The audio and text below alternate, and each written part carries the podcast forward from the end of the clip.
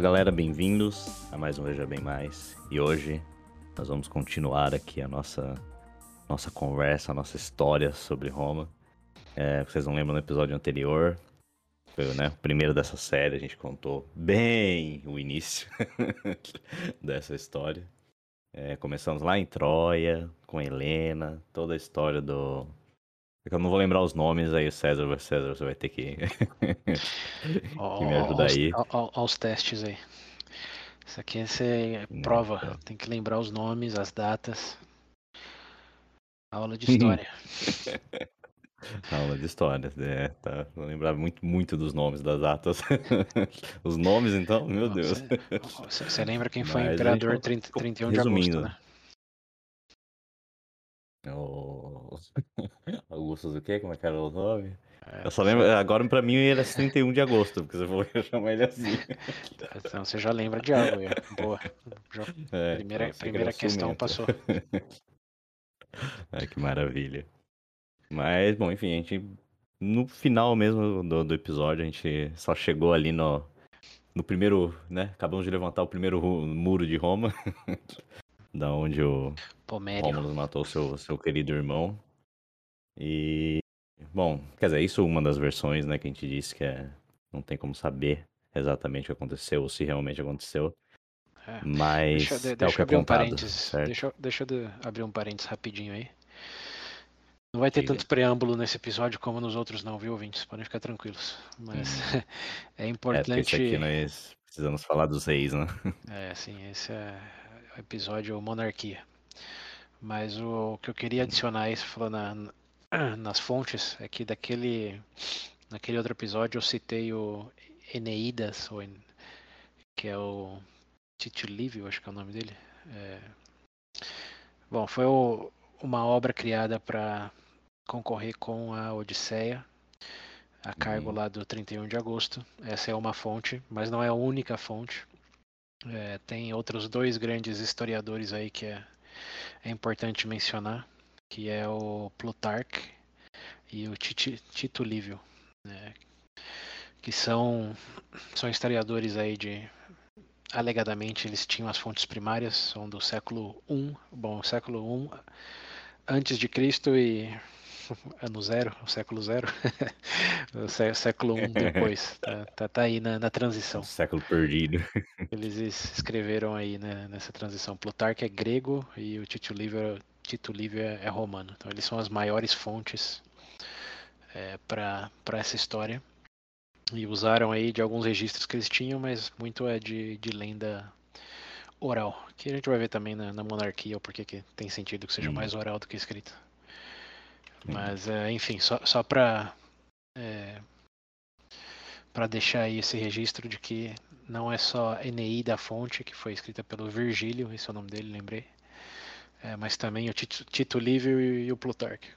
A maioria das pessoas, lembrando que eu não li o original de nenhuma dessas três pessoas, então eu estou sendo Sim. fonte é, terciária aqui, como alguém que leu, que leu e Aqui eu tô, tô replicando. Então, a maioria dos podcasters, youtubers, eh, jornalistas que falam de Roma falam baseado no, no trabalho dessas três pessoas aí. Então, pode vir de um uhum. lado, pode vir de outro, mas é, esses são, são as três grandes bases aí, para quem quiser investigar um pouco mais a fundo. É, vai em frente, mas são as fontes mais uhum. próximas de primária assim que se tem de Roma, lembrando que primário seria o registro mesmo original que foi perdido nessa fase de Roma depois da invasão dos bárbaros em século IV antes de Cristo. Okay. Aí, fecha parênteses. Fecha parênteses. Bom, mas aí, né, como a gente, a gente falou do, do mito da fundação, da, falamos da história da, da Loba, né? A versão que foi uma.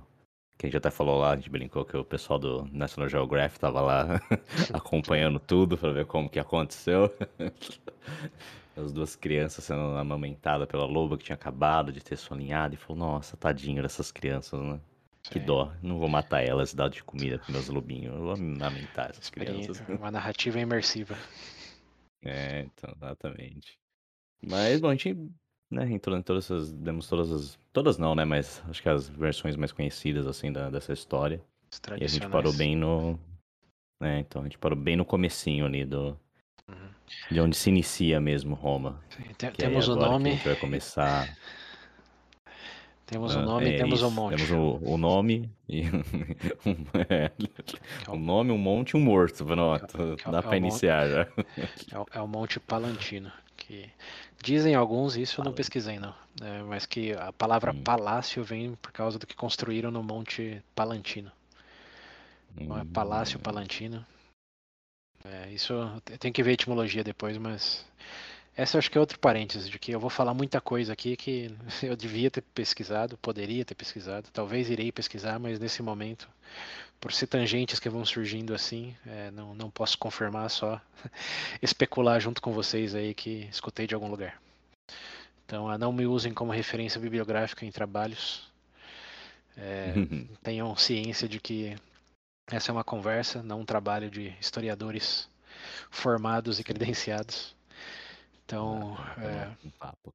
É, exato. E assim como o telefone sem fio da própria lenda da fundação de Roma, isso é, é o telefone sem fio na escala 100, assim. De que é uma história recontada, está sendo recontada outra vez por nós aqui, que, claro, vai imbuir nossas influências, nossos é, bias, como que era bias em português?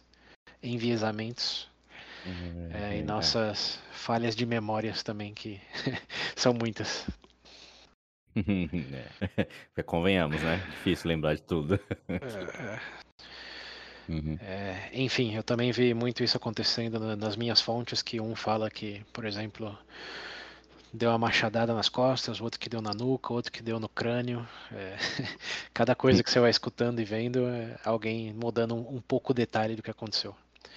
Que no geral podemos definir como que essa fase aí meio mitológica, lendária de Roma é ela tem uma certa precisão no sentido do que aconteceu, mas não tem uma acuidade ou accurate em inglês de como está no, uhum. no, no, como chama bullseye, bem no, na mira. Na mira, na mosca. É, na, exato. Você está no alvo, mas não está na mosca. Então, essa é a, é a mentalidade para acompanhar o, o, os fatos aqui entre, entre aspas. Hum. É, também que nem a gente falou, né? É muito, foi muita história boca a boca ali até. Sim, sim. A primeira vez que escreveram sobre isso foi. Pô, não, não, não, não, não, escreveu, né? Muita coisa de. É, oratória, muita coisa de histórias mesmo uhum. repassadas às gerações. Então vai saber, talvez foi foi uma bola de neve que matou a pessoa e tá falando que foi o um machado no crânio. Caiu um coco na cabeça, né? É, um coco faz mais sentido que bola de neve. Mas é, o ponto é, é esse, nunca, nunca saberemos. Sim, bom. Mas, né, falamos lá no primeiro episódio então sobre a fundação de Roma. E hoje a gente vai conversar aqui sobre a monarquia de Roma, né? Os reis aí. Que segundo César você falou que são sete, né?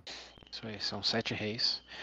Que os historiadores, é, todos. Se tem, um, tem muito é, diferenciação entre historiadores aí sobre Roma, mas ele, todos têm um consenso de que é impossível que foram só sete reis. Embora é, todos conheçam hum. esse período de Roma como os sete reis de Roma porque esse período durou mais ou menos 240 anos. Então a média é, de reis é, tinha cada rei tinha que governar mais ou menos 25 anos é, ou 30 anos de forma uhum. é, 30 anos ininterrupta para conseguir ser sete reis e é, não existe um exemplo disso acontecendo em nenhum momento da história da humanidade registrado claro Então as chances Sim. assim são, são baixas, dado que nem olhando para a China, para a Índia, para o Egito, como qualquer lugar que você olhar, não tem assim sete reis que governaram todos por uhum. pelo menos é, 25, 30 anos. Uhum. Então é, são e sete. o quê? 200?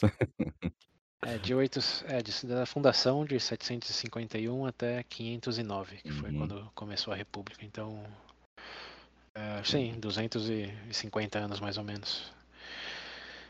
Então, bom, são sete reis de Roma, mas é, na, na verdade não são sete reis de Roma.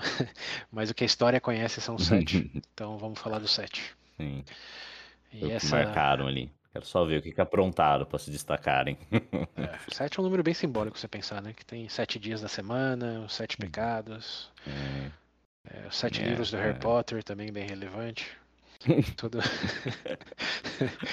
tudo nessa faixa aí, é. Tudo, tudo simbolismo. Tá certo. Eu gosto do número 7. É, número, número ímpar, número primo. É, É, então. E como o calendário, né? Eles gostavam do- de números ímpares, por isso que o mês começa. É, como que era? Do, do 30, é, por isso que eles gostavam que o mês terminava em 31, né? Mas não vamos voltar nessa tangente. Sete Reis de Roma. vamos, vamos lá então. Valeu pelo resumo aí. É, acho personagens importantes para lembrar antes de começar aqui é a cidade de Alba Longa, que é onde estava o, Uhum. o rei Numitor, o irmão traidor dele Amulhos. É, e bom, o Remo e o Rômulo. Eu, na edição eu percebi que eu falei Rômulus o episódio inteiro, quando em português é Rômulo. Mas enfim, vocês entenderam, né? Hum, É, Rômulo. Então, bem, é, chegamos aí. aí... Tem acento no primeiro. é, e normalmente o nome em português não, não termina com U, né? Como Uso. Sim. Mas, enfim, É. aqui incorporando o espírito latino, é, que é, o- é mais fiel à história. Essa é a razão, tudo planejado. Aí, bom, então vamos lá. bem, vamos lá. Chegou então, a história terminou no, é, na fundação da cidade, depois da morte de, de Remo. né, Rômulus fundou a cidade então no, no Monte Palantino, onde talvez tenha surgido a palavra palácio. É, e bom, a primeira coisa que você precisa além de um nome e um lugar para fundar uma cidade, chuta o que é. Gente, né? Acho que era uma boa. A população. Exato, gente. É, então, a primeira coisa que, que, que Rômulus fez, Rômulo sendo o primeiro rei de Roma, claro, e também aquele que o rato roeu a roupa. Não sei se você lembra do ditado. Ah, não. O rato roeu a roupa do rei de Roma, tá falando do Rômulus aí. Sei, lembro. Não. É. é ditado ou trava-língua? Não lembro o que era. Uma coisa É, assim. acho que é pra pra- praticar o R, não é? O rato roeu a roupa do rei de Roma. É, tem muito. Tudo começa com R. É, sim. Aí. Então, Vol- é, Voltou demais na infância, não lembro. isso é importante pra história romana, William. Por favor, presta atenção. Tá, ok, ok. Então, Vou marcar aqui no caderninho. Depois que o Rômulus teve sua roupa roída pelo rato, ele convocou Uhum. todos os é, os free folks, lembrando do Game of Thrones, que eu não sei como traduz em português, Uhum.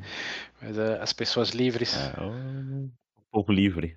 o povo livre é que o povo livre naquela época é, costumava ser bandidos, é, ex-escravos, os escravos libertos e pessoas em exílio. Esses eram os free folks. Todos os demais costumavam ser pessoas de famílias. E aqui é um ponto importante é, de que antes de começar a história da fundação de Roma como cidade, é importante mencionar que a estrutura familiar naquela época era obviamente muito patriarcal e tinha o nome de, de patres. É, era baseada num, num fundamento religioso do, do pai de família ou do, do pátria, o pátria famílias. Que quem vai ver aquela série que eu recomendei lá, Romulus, na, na HBO, vai notar que eles usam muito esse termo aí, o pátria família, que são os chefes de Hum. família, é, que são os, bom, os, os pais, porque naquela época as cidades é, nada mais eram do que uma reunião de, de famílias. né? Você pensar em tribos e a cidade como uma coleção é, o de pa- tribos. patriarca, né? Que a gente usa. Isso. é, Mas tem uma, não só essa questão aí de como líder tribal, mas é chefe de família num sentido sagrado, é, de que quando você era parte do- de uma família, é, existia um culto aos seus antecedentes. Você era parte de um, digamos, de uma mini religião da sua própria família, que eram seus pátres, e você honrava o seu pai, o Uhum. seu avô, o seu bisavô. Então, existia muito forte a questão de descendência. E embora existiam algumas descendências mais importantes que outras, como no caso da, da realeza, é, todos que podiam é, reconectar a sua família, é, algumas gerações para trás, eram parte de, de uma pátria e família, era parte dessa desse mini culto aí a, a essa família mesmo. E por isso que é, o nome Patrício, que deve ter ouvido falar aí, que é, é o que vamos falar agora em Roma, Uhum. é, vem dessa questão dos patres familiares. São os patrícios, são aqueles que conseguem Hum, sim. é, conectar aí a sua, sua linhagem. Então, Roma, quando começa, não tem cidadãos, né? E Rômulus pede para que, bom, Roma fala que ve- venha quem venha, são, só serão aceitos. E a maioria dessas Hum. pessoas é, eram pessoas que não eram de pátria e família, pe- senão.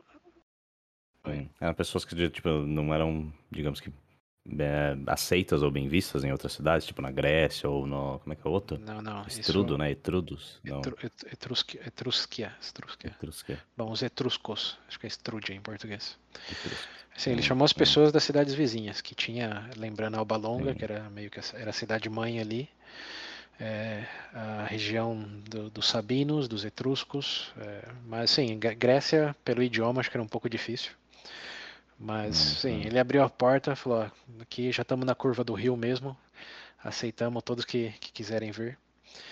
E recebeu a, a- a metafórica curva de rio, que foram os, os bandidos fugitivos, é, exilados e escravos ou refugiados ou recém-libertos. Lembrando que escravo era um costume muito comum de quando um povo conquistava o outro em batalha, o povo que perdia virava escravo do povo ganhador.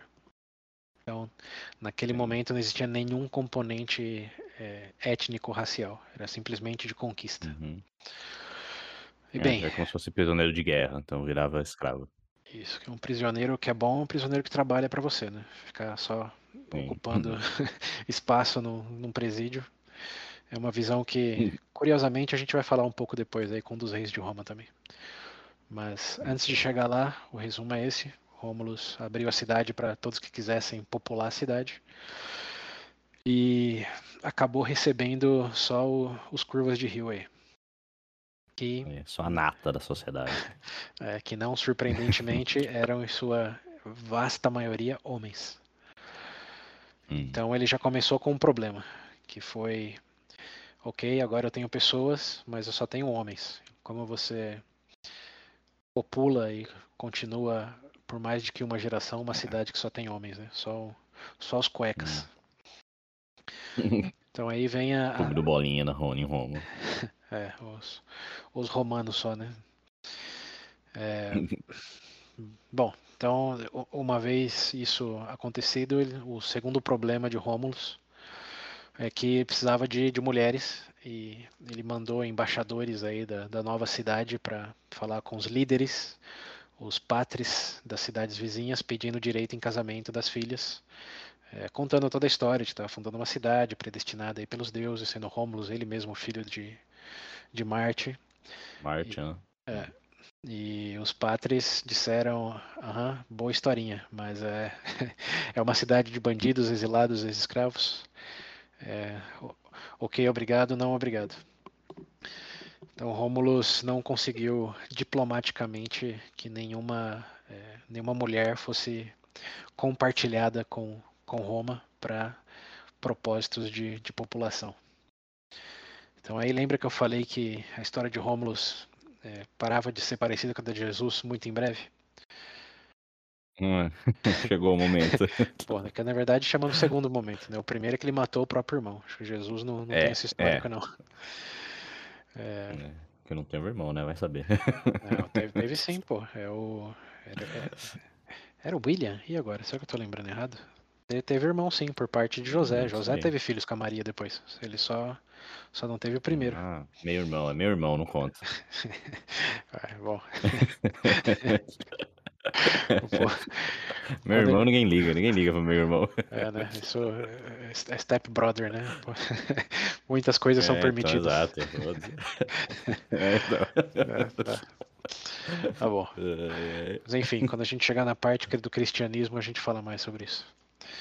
É, mas bem, o que, o, que, que, o que que o Romulus fez então, uma vez que não conseguiu absorver mulheres diplomaticamente? Vou te dar uma chance pra adivinhar. Ah, meu Deus, ela foi lá roubar a mulher dos outros. É, foi um, um, um, um, ah, pouquinho. aprendeu com, com, com quê? Com o vô? Que foi lá roubar a avó, tataravó? Quem que era que foi roubar a, a Helena? É, o, o, o Paris foi roubar a Helena. É, esse é o Tatara, Tatara, É, Tataravô, tá 500 anos pra trás. É, tá. É. Ai, que delícia. Tá no sangue. É, É que só algo me diz que, que Rômulo foi mais extremo, né? É, ele não, ele não foi roubar, ele fez um festival em homenagem a Netuno é, em Roma Hum. e, e garantiu como é quando você vai que tem bebida liberada, free bar, open bar, era open Ah, bar, open bar. open, Puta open bar e open food para todas as cidades vizinhas, celebrando Uhum. a fundação de Roma. Então, nesse open bar e open food, todas as famílias foram convidadas, claro. E uma vez que todos se embebedaram, chuta o que aconteceu. Esse, Meu Deus. não- não- é, o, o bom dessa história é que ela não é difícil de adivinhar, né? Uma vez que você sabe as premissas, você chega nas conclusões facilmente. Uhum. Mas bem, é, É isso aí. Dá o pão e circo e já era. então, esse é um episódio conhecido aí na, na mitologia, na lenda da fundação de Roma, como é, o estupro das, das Sabinas. Que é a cidade com mais famílias que compareceu foi da região ali das Sabinas. E lembra que eu falei no Hum. fim do último episódio que ia ter um troca-troca com Sabinas? É, esta- estamos nele. Saudáveis, troca, troca. É, então os, romo- os romanos aí fingiram estar tomando e se bebendo também, mas uma vez que o povo deu blackout, eles raptaram as mulheres solteiras. Dizem solteiras, né? Quem garante isso, eu não sei. É. Nossa, que preocupação. É, como- mas roubaram as mulheres solteiras e, como disse um- um- uma das fontes aí que eu escutei, é, forçou as núpcias. E Uhum. quando o pessoal acordou no outro dia, eh, eles já não estavam as mulheres, e quando eles descobriram o que aconteceu, eh, o, o casamento já tinha sido consumado. O que naquela época era uma coisa, lembrando, estamos dentro de um, de um mar assim religioso, não é sociedade secular. Eh, ali as coisas têm eh, penalidade Ah, de, 700 morte. de Cristo.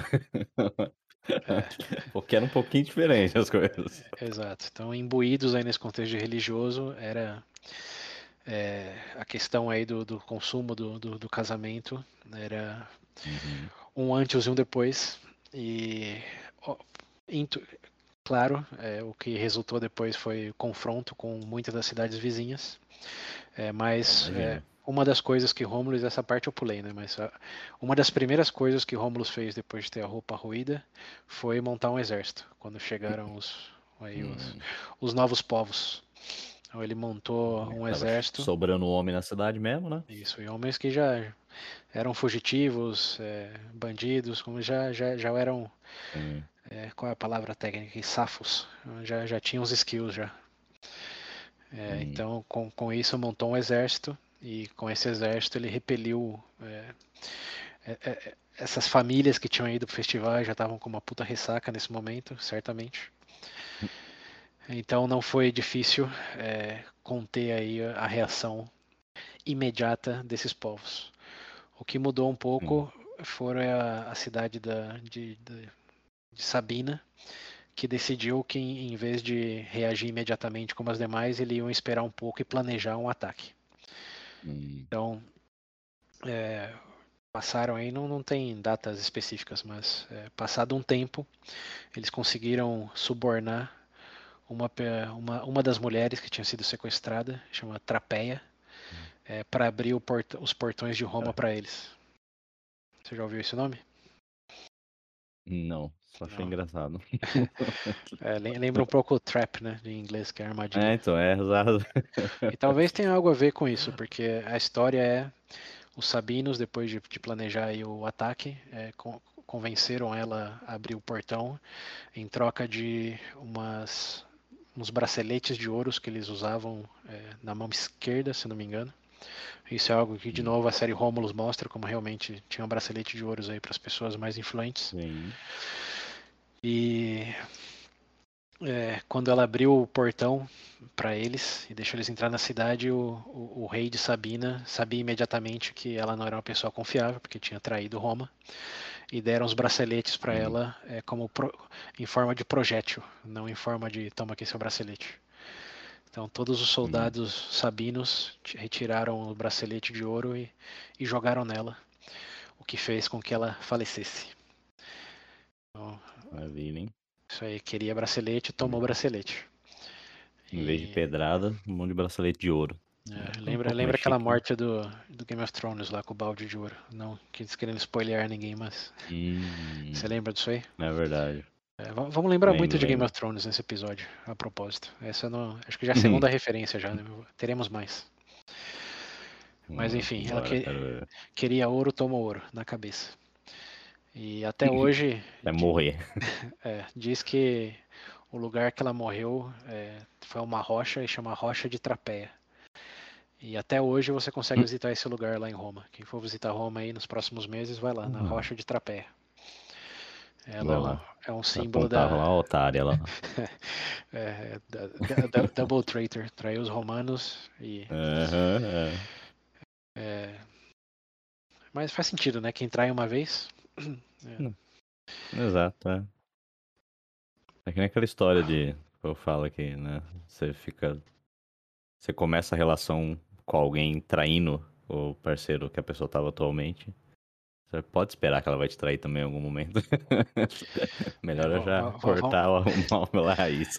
Vamos falar em probabilidades, né? As pessoas podem mudar, evoluções É. acontecem, mas não é episódio de Sim. relacionamento. Fecha parênteses. É. Mas no caso da Trapeia, não deram uma segunda chance pra ela não. Morreu lá na rocha que tá com o nome dela até hoje. Né, Não 2.600 deram meia chance, né? Exato. Abriu o portão já tomou um monte de. Sim.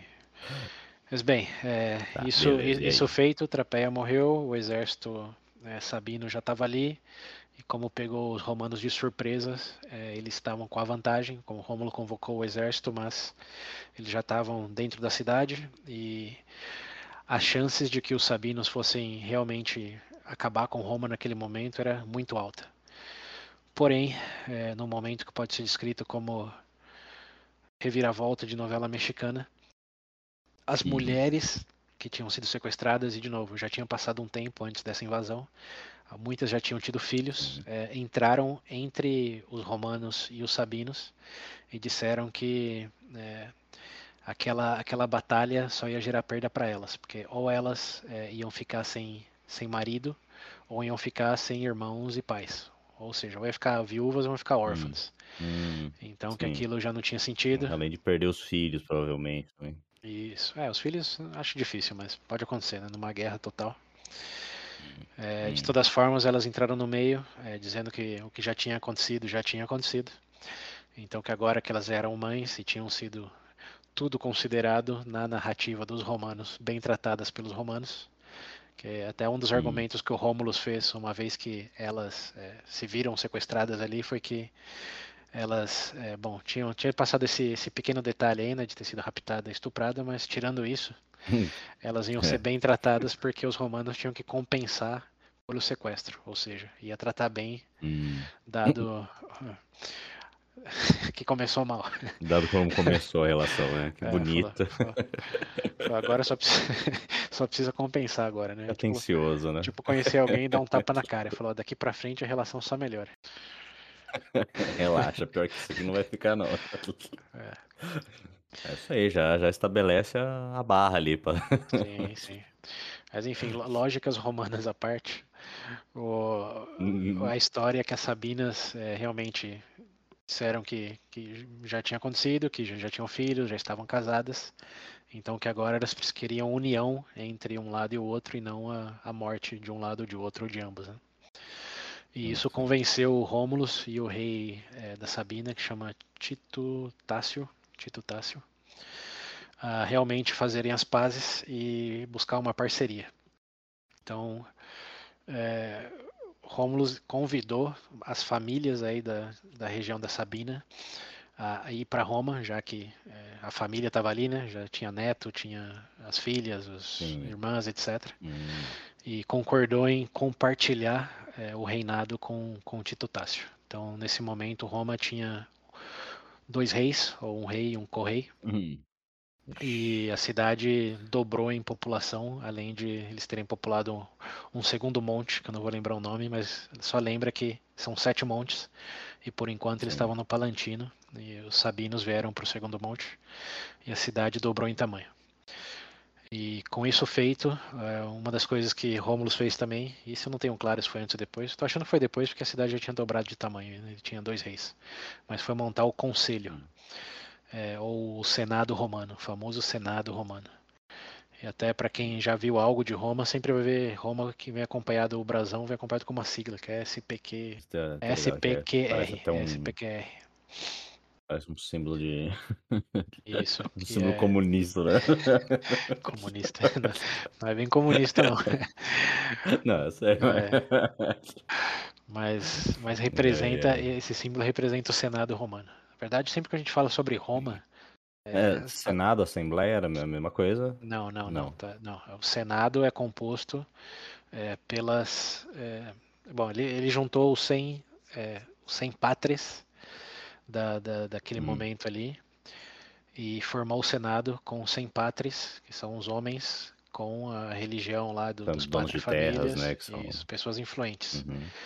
E os filhos desses é, 100 primeiros senadores passaram a constituir a, a classe de patrícios em Roma, que foram, de novo, essas foram as, Hum. pre- as 100 primeiras famílias de Roma que formavam o Senado. Ah, eu vi esse negócio dos patrícios, é que eles possuíam direitos políticos, né? Eles tinham uma influência um pouco maior Isso. da. É, os, pa- os pais ali, os chefes de família, estavam no Senado e o Senado era o, era o conselho do rei, não era a Assembleia. Vamos, vamos separar os termos aqui. O Senado era um. Hum. é, até uma coisa que eu descobri curiosa: o Senado vem de senex, que em latim significa pessoa velha. Então, senadores, desde aquela época, já eram.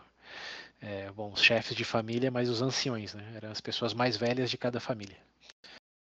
E Ai, até hoje a gente mantém essa tradição de senador ser uma pessoa velha. Se alguém veio. É, então ali, ali foi o primeiro conjunto de, de velhos políticos. Quer dizer, na Grécia devia ter também, né? Em Roma, foi o primeiro conjunto em Roma Ah, de velhos políticos formando o Senado, com essas 100 famílias aí. E os descendentes seriam então os patrícios, que é a classe mais rica e influente, e veremos muito em breve corrupta de Roma. É, então, quando fala de Roma, tem assim, acho que três coisas que tá com a história de Roma ao longo dos quase dois mil anos pelo qual durou. A primeira é o Senado, é, a segunda, quer dizer, é, o Senado, o Exército, não vou colocar em ordem não, só três, vai. É o Exército, o Senado e as classes, que são os patrícios e a plebe. Então, Hum. é, Rômulus ali definiu o Senado com 100, 100 senadores, e todos que não eram é, parte do, do Senado é, constituía, naquele momento, de forma geral, a plebe, que eram pessoas que não tinham essa linhagem que podia traçar, que eram escravos livres, refugiados é, e bandidos. Só que não tinham direitos políticos nenhum. É, sim e não. Como, além do Senado, ele, ele fundou a, a Assembleia, que é a Comita Curiata, que, que ele diz, que é, ele dividiu Roma, como esquece o Senado agora, que são só essas 100 principais cabeças, ele dividiu toda a cidade em três tribos, e essas três tribos é, ele dividiu em, em tribunas. É, então tem três tribos, três tribunas, e cada tribuna tem o que eles chamavam de dez cúrias, que eram bairros ou segmentos assim especiais da população, como Hum. cúria civil, cúria militar, cúria religiosa. É, Ah, sim. né? Isso é difícil explicar verbalmente, mas só imagina aí uma piramidezinha com é, Uhum. Roma no topo, aí divide em três, que são as tribos, que é Rames, Títenes e Luceres, e das três é, tem as dez cúrias. Embaixo das três tribos tem dez cúrias, ou seja, 30 cúrias é o total de Roma, e todas as pessoas de Roma, independente da classe, estão representadas aí nessas cúrias. E a Assembleia chamava é, Comita Curiata. E essa era a Assembleia que é, tinha um poder legislativo, votava nas leis e era democracia direta. Então juntava todo mundo aí, o representante de cada cúria, e quando tinha que votar em alguma coisa, votava todo mundo. O Senado, nesse momento, era mais para ser um conselheiro do rei, do Rômulus e do Tito Tácio. Hum.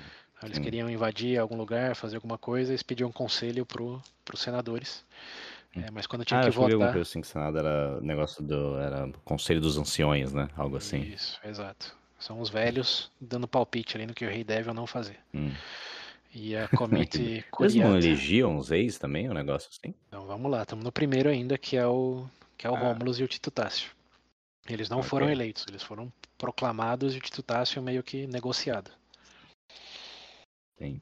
Agora, quando a gente chegar no fim do, do reinado do Rômulus, vamos ver o que acontece. Mas a estrutura Uhum. política de Roma nesse momento era essa. Tinha os senadores, lembrando 100, esse é um número importante.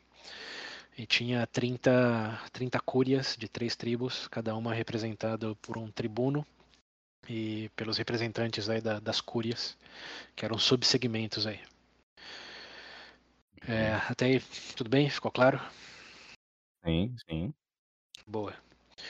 Então, esse é, digamos, um resumo aí do, do que aconteceu no reinado de Rômulus. É, a principal consequência foi de juntar com os Sabinos e duplicar a cidade e formar essa estrutura aí de, de senadores e da, da Assembleia Geral nessa divisão. É, com o tempo, eh, teve alguns problemas internos aí do Tito Tácio com eh, outras cidades que ele já tinha problemas lá nas Sabinas e ele acabou sendo assassinado. Hum. E o Rômulus não fez nenhum Ah. esforço em, em- em vingar o Correio, porque ele achou muito bom ter tudo só pra ele. Então teve uma. É, Eu, sinceramente, eu, sinceramente, eu achava que o Rômulo ia acabar matando ele. Bom, a lenda, a lenda, lembrando, o Rômulo nem sabe se existe, mas na lenda. é, sim, é. o, o Tito Tácio morre e é, Rômulus passa a governar sozinho e reina aí por mais um período, acho que o período total dele é de 34 a 35 anos, não lembro exatamente. Hum. É, e no final, o, o seu reino termina não com uma morte ou com é, uma guerra, senão que tem uma, uma tempestade muito forte e alegadamente uma nuvem desce no trono dele e ele desaparece junto à nuvem. E esse, esse é o fim do reinado do Romulus. Ele é levado por uma tempestade é, para Ai, o Olimpo. Deus. Alguns dizem Marte Olympus. falou, vai buscar. Pega meu filho de volta, Marte falou. Isso aí, eu fiz, eu retiro. É, o que dá, É. dá, dá- dá certa credibilidade ao, é, ao mito, quer dizer, a fonte mitológica dele, de que era meio, meio, homem, meio deus, como é tudo parte dessa, dessa narrativa. Hum. E ele sobe ao Olympus e vira um deus é, Quirino. Esse é o nome do, do deus inspirado pelo, pelo Rômulus. É, que é, vira um deus romano, 100% romano, nada de influência grega aí. E bom, tem, tem umas histórias também de que ele, na verdade, foi, foi assassinado pelo Senado. Que é- seria o primeiro assassinato do Senado. Hum. Um entre muitos e muitos. Mas é, como ele não, não vingou o Tito Tácio lá dos Sabinos, dizem que o Senado não gostava dele. É, isso tinha gerado uma certa azia e que ele era muito popular com as pessoas, mas ah, não, não era tão próximo assim da, da oligarquia, do- dos patrícios. E isso é, pode ter gerado um assassinato aí que na história escrita quase mil anos depois foi a nuvem que levou. ok. E isso quem diz é o próprio Tito Livio. Ele diz que o Senado não gostava muito dele. Então ele, ele dá a entender que Sim. essa nuvem aí pode ter sido de outras coisas, não só de água. Uhum. É. Uma É. nuvem de faca nas costas. Sim, Começou a ser a tradição, pelo jeito. pelo jeito sim.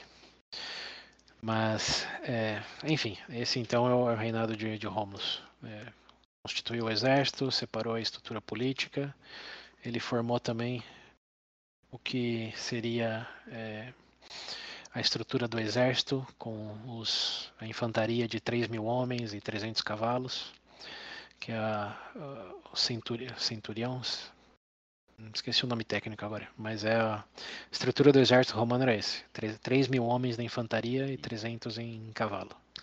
Depois acho que ia multiplicar para, ia dobrar, como 6 mil cavalos, 6 mil no exército e 6.600 é, da cavalaria. Isso vai ser importante depois, agora é só uma nota de rodapé mesmo. Esse era o exército deles. Exato. É, ah, lembrando, eu tô revendo as notas aqui. Eu lembro que eu tava falando, eu tava, eu tava confuso quando, quanto que era o Senado, se era 100 homens, foi antes ou depois do, do Tito Tássio. Eu tô revendo aqui sim. que ele formou o Senado já com a formação de Roma, como 100 homens ali, e com a absorção Hum. dos sabinos, é, ele agregou 100 sabinos no Senado, ou seja, é, na época dele o Senado já foi de, de 0 para 200, basicamente. Nossa senhora. É que faz sentido, né? Se você tá se, 200, velho. se você Não, tá é, se sim. juntando com uma cidade, como o rei era deles, tinha que ter Sim. senadores deles também. Então vai a correção aí de que né, o Senado começou com 100 e depois foi, foi para 200. Então aí Nossa termina o, o, o reinado de, de Rômulus. Agora, algo que talvez você tenha Ok. percebido? Hum. é que eu não falei do filho do Rômulus aí, né? Ah, ele teve filho? Eu nem sabia que ele teve filho. Ele não teve filho. Esse é justamente o, Ah, o tá. ponto. Como eu não falei do filho de Rômulus, que seria alguém importante de Eu não- mencionar. É, Hum, sim. Então, o Rômulus não teve filho e aparentemente não deixou nenhuma, nenhuma lei ou nenhuma regra para sucessão, o que eu acho extremamente improvável e nenhuma das minhas fontes comentou nisso, mas Hum, se você é rei por 30 anos, você não vai pensar na sucessão? Hã? Como- Então, Eu acho mais provável que você vai tenha achar que você vai viver pra sempre? É, então, eu, eu acho mais provável que ele tenha sido levado para uma nuvem do que ele não ter pensado na regra de sucessão. Mas, mas a história, como tradicionalmente contada, ele não teve filhos, ninguém sabia o que fazer. Aí os senadores se juntaram e é, convocaram é, a Assembleia, os senadores, e decidiram que é, tinham que ter uma votação para escolher quem seria o próximo rei. E aí teve uma briga entre os romanos e os sabinos, que os romanos queriam, obviamente, que fosse alguém de Roma, e os sabinos é, que fosse alguém descendente direto dos sabinos. Então, nesse, é, nesse impasse, eles decidiram ter um período. De, é, decidiram, não, eles passaram um período chamado de interregnum, que é entre reis, e decidiram cada um, um líder de Roma e um líder de- das Sabinas, governar por cinco dias cada um.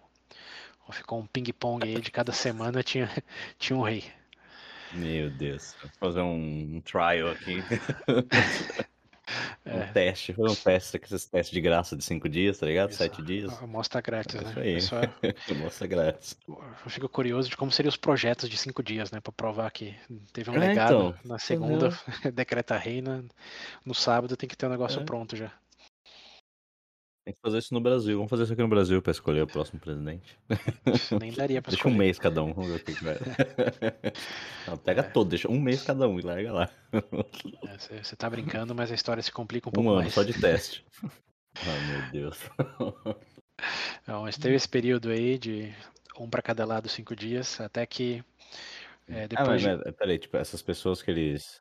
As pessoas que eles escolhiam eram outras. eram da Assembleia ou. Isso, eram os próprios É. senadores, as próprias Ah, tá, famílias aí, entendi. É isso, patrícias. senadores. Isso. Hum, Entendi. ok. É, Obviamente. Obviamente.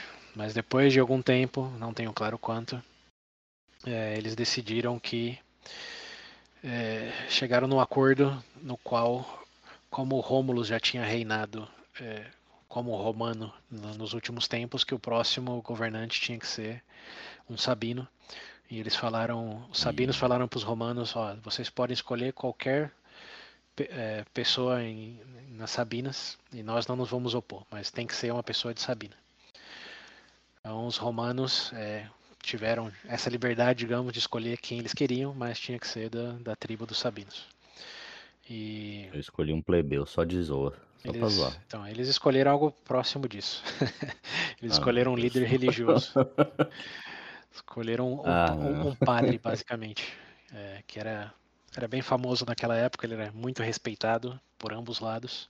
Hum, Mas ah, se o Rômulo era um cara brigão, sequestrador é, e surfador de nuvens, tipo Goku, esse é, esse outra pessoa, Nu- Numa, Numa Pompilho é o nome dele.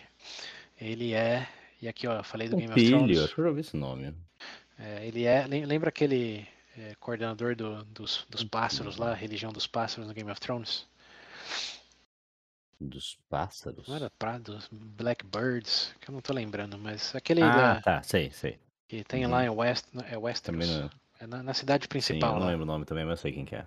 É aquele velhinho lá Uhum. que é tudo religião e é, coordena lá todo, todo o Sim. ataque em- é, na capital do, da região ali do Game of Thrones. Prende a, prende a Cersei lá e tal. não Isso, lembro. esse cara aí mesmo. Ok. Ele é basicamente esse personagem na história de Roma. Ele é um, um- uma pessoa idosa e muito, muito religiosa. Tanto é que quando oferecem para ele o reinado, ele não aceita de primeira. É só depois de muita insistência que ele vem a, a aceitar o cargo.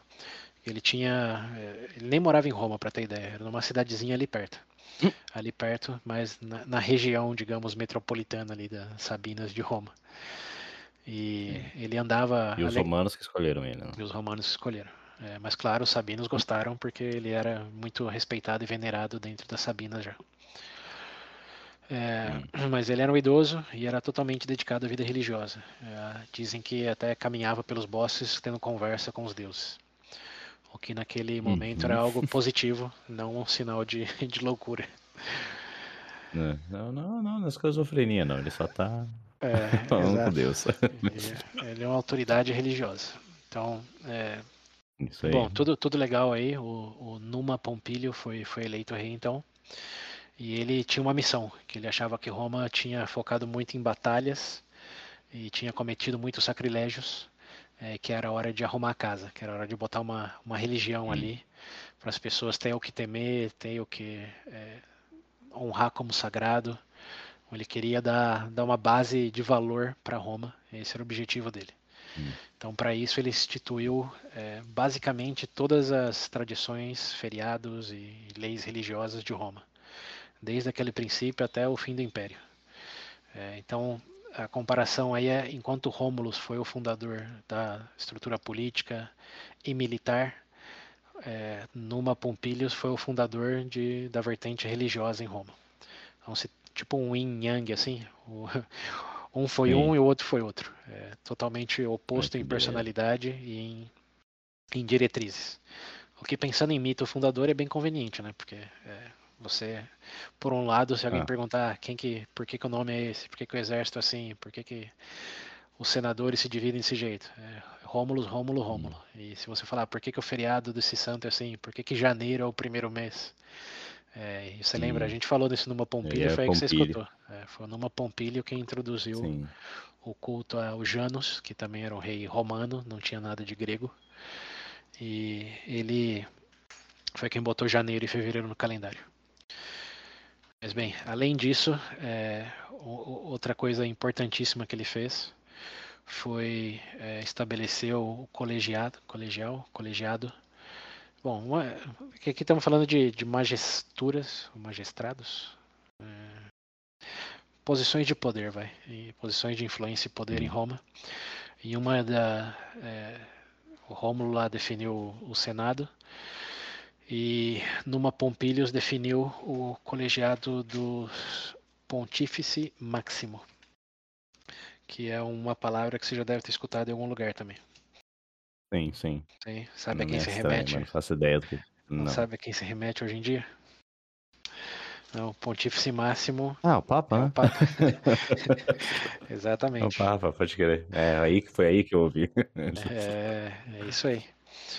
Foi aí que ele decretou um nome e uma posição que separava é, a religião do militar. Como ele era o líder, digamos, executivo, enquanto que é, tinha um líder é, religioso. Então ele separou aí, foi quase que a primeira estrutura laica da, da, da sociedade ocidental.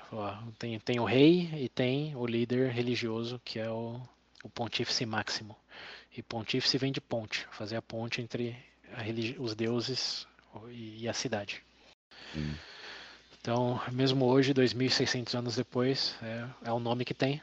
Hum. E a estrutura, embora tenha nome. mudado ao longo da história aí, até, até porque na época do Império, o imperador era, era tudo ao mesmo tempo, mas já na época do Numa Hum. Pompílios tinha essa separação aí, porque ele previa que se ficasse com o rei, o rei ia dar mais importância para a guerra do que para a religião. Então ele decidiu separar Hum. as coisas. Então, numa Hum. Pompílio, é um cara bem, bem sábio realmente, se for verdade, né? Ou na, na medida de que é Hum, é. verdade, Sim. de criar essa, essas questões religiosas e, é, e separar uma coisa da outra. Ele- uma da outra. É, ele também é famoso pelas cerimônias é, de paz que ele implementou em Roma, como du- durante o governo do, do Rômulus e basicamente todo mundo que veio depois. A única exceção que Hum. não teve guerra com os vizinhos foi do, do Numa Pompílio. Numa Pompílio. O- Ele Durante não teve guerra com ninguém? não, ninguém. Eh, Roma foi uma cidade de paz e os as cidades vizinhas admiravam tanto o Numa Pompílio que usavam Roma como se fosse uma, uma corte. Assim. Eles iam resolver disputas entre cidades usando Roma Hum. como intermediário. Caralho, os caras eram a Suíça. Do... É, Não foi se envolvia em guerra, ficava de boa. ba- basicamente isso. Era, era, era o Vaticano ali, que está até no mesmo lugar até hoje. Hum. Mas é. Foi isso. Roma foi de um estado de, de, de- de um exército militar ali expansivo para o Vaticano. para pessoas É. religiosas ali no mas, canto mas deles. manteve o exército, né? Manteve, mas não expandiu. É, criou o Templo de Janus, no Entendi. qual até uma outra curiosidade é que ele criou uma, um templo no qual, se tivesse algum combate, as portas desse templo ficariam abertas. E se não, se tivesse um momento de paz, ficaria fechada. E durante todo o reinado dele, as portas ficaram fechadas.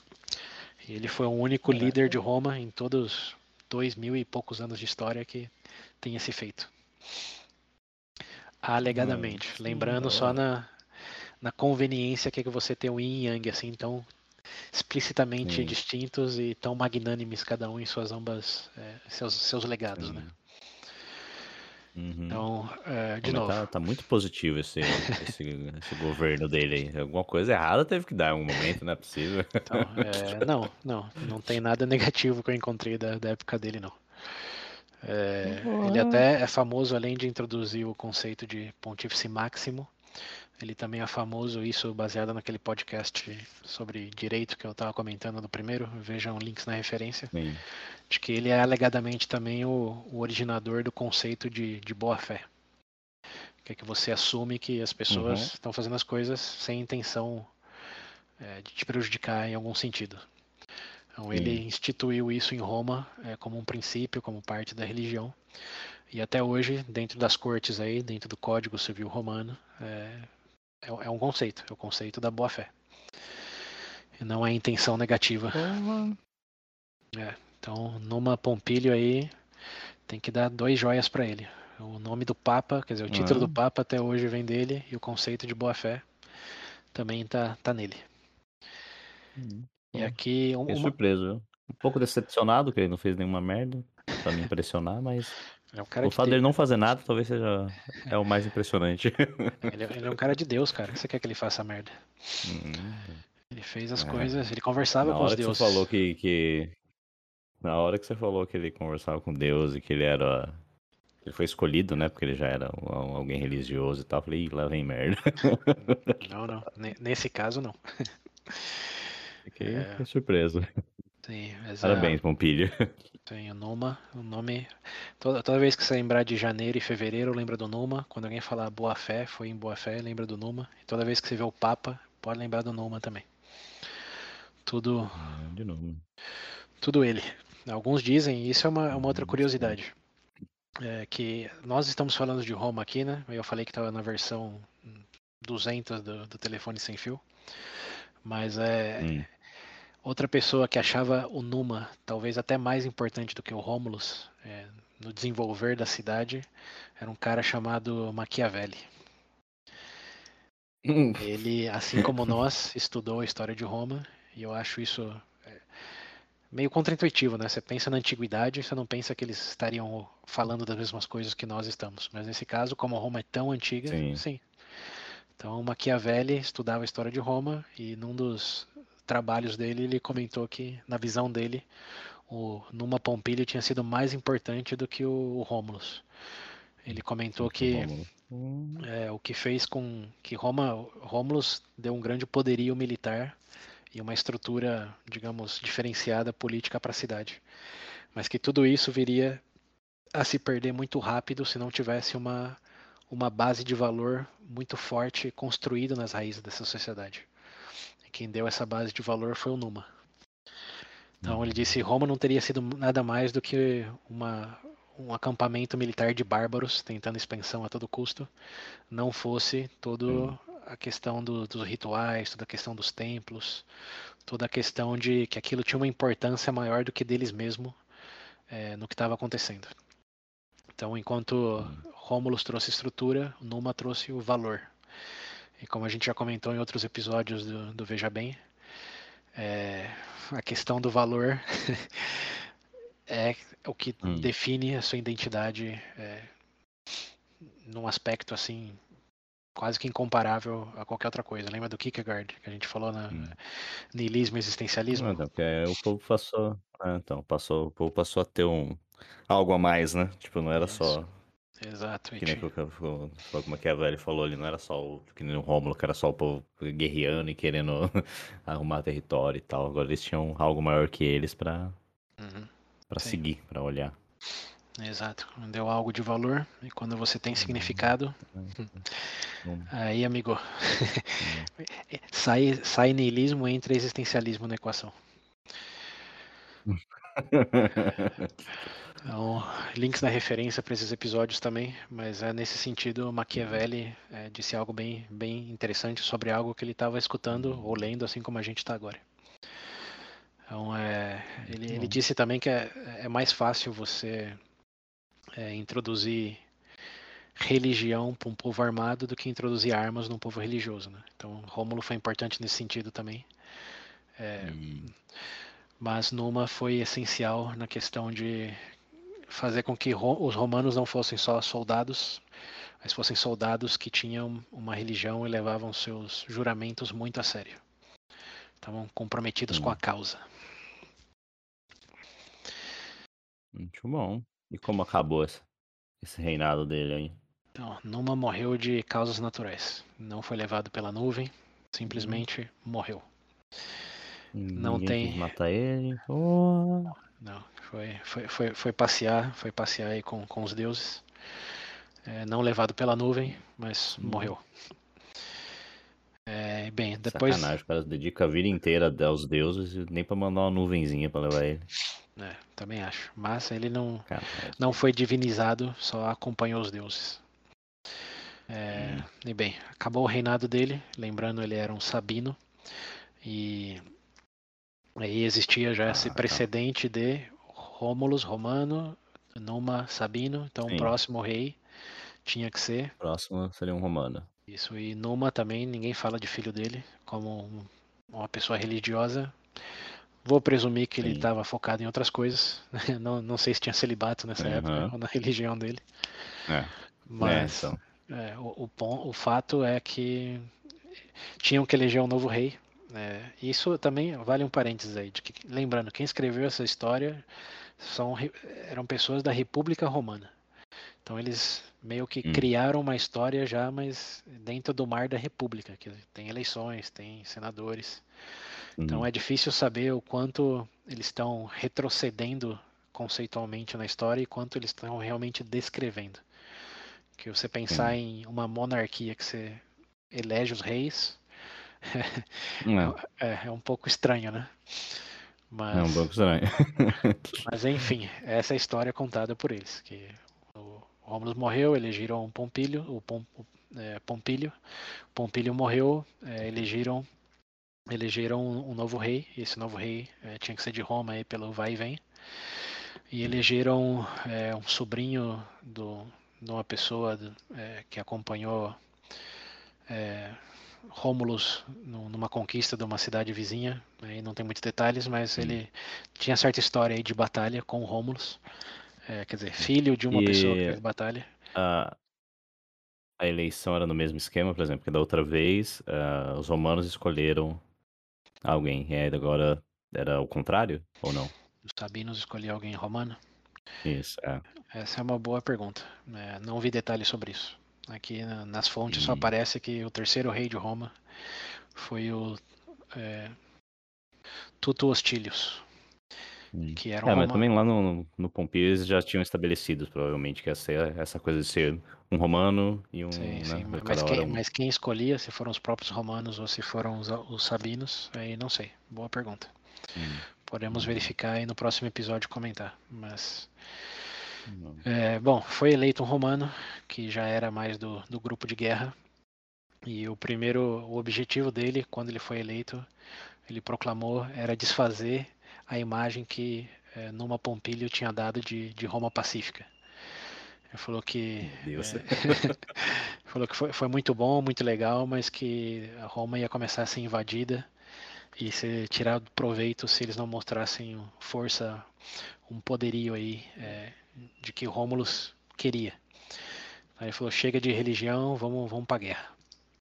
É, e uma das primeiras coisas que ele fez, Qual, qual é o nome desse? esse é o Tuto Hostilio. Tutu. Tuto, Tutu. é o Tuto Hostilio.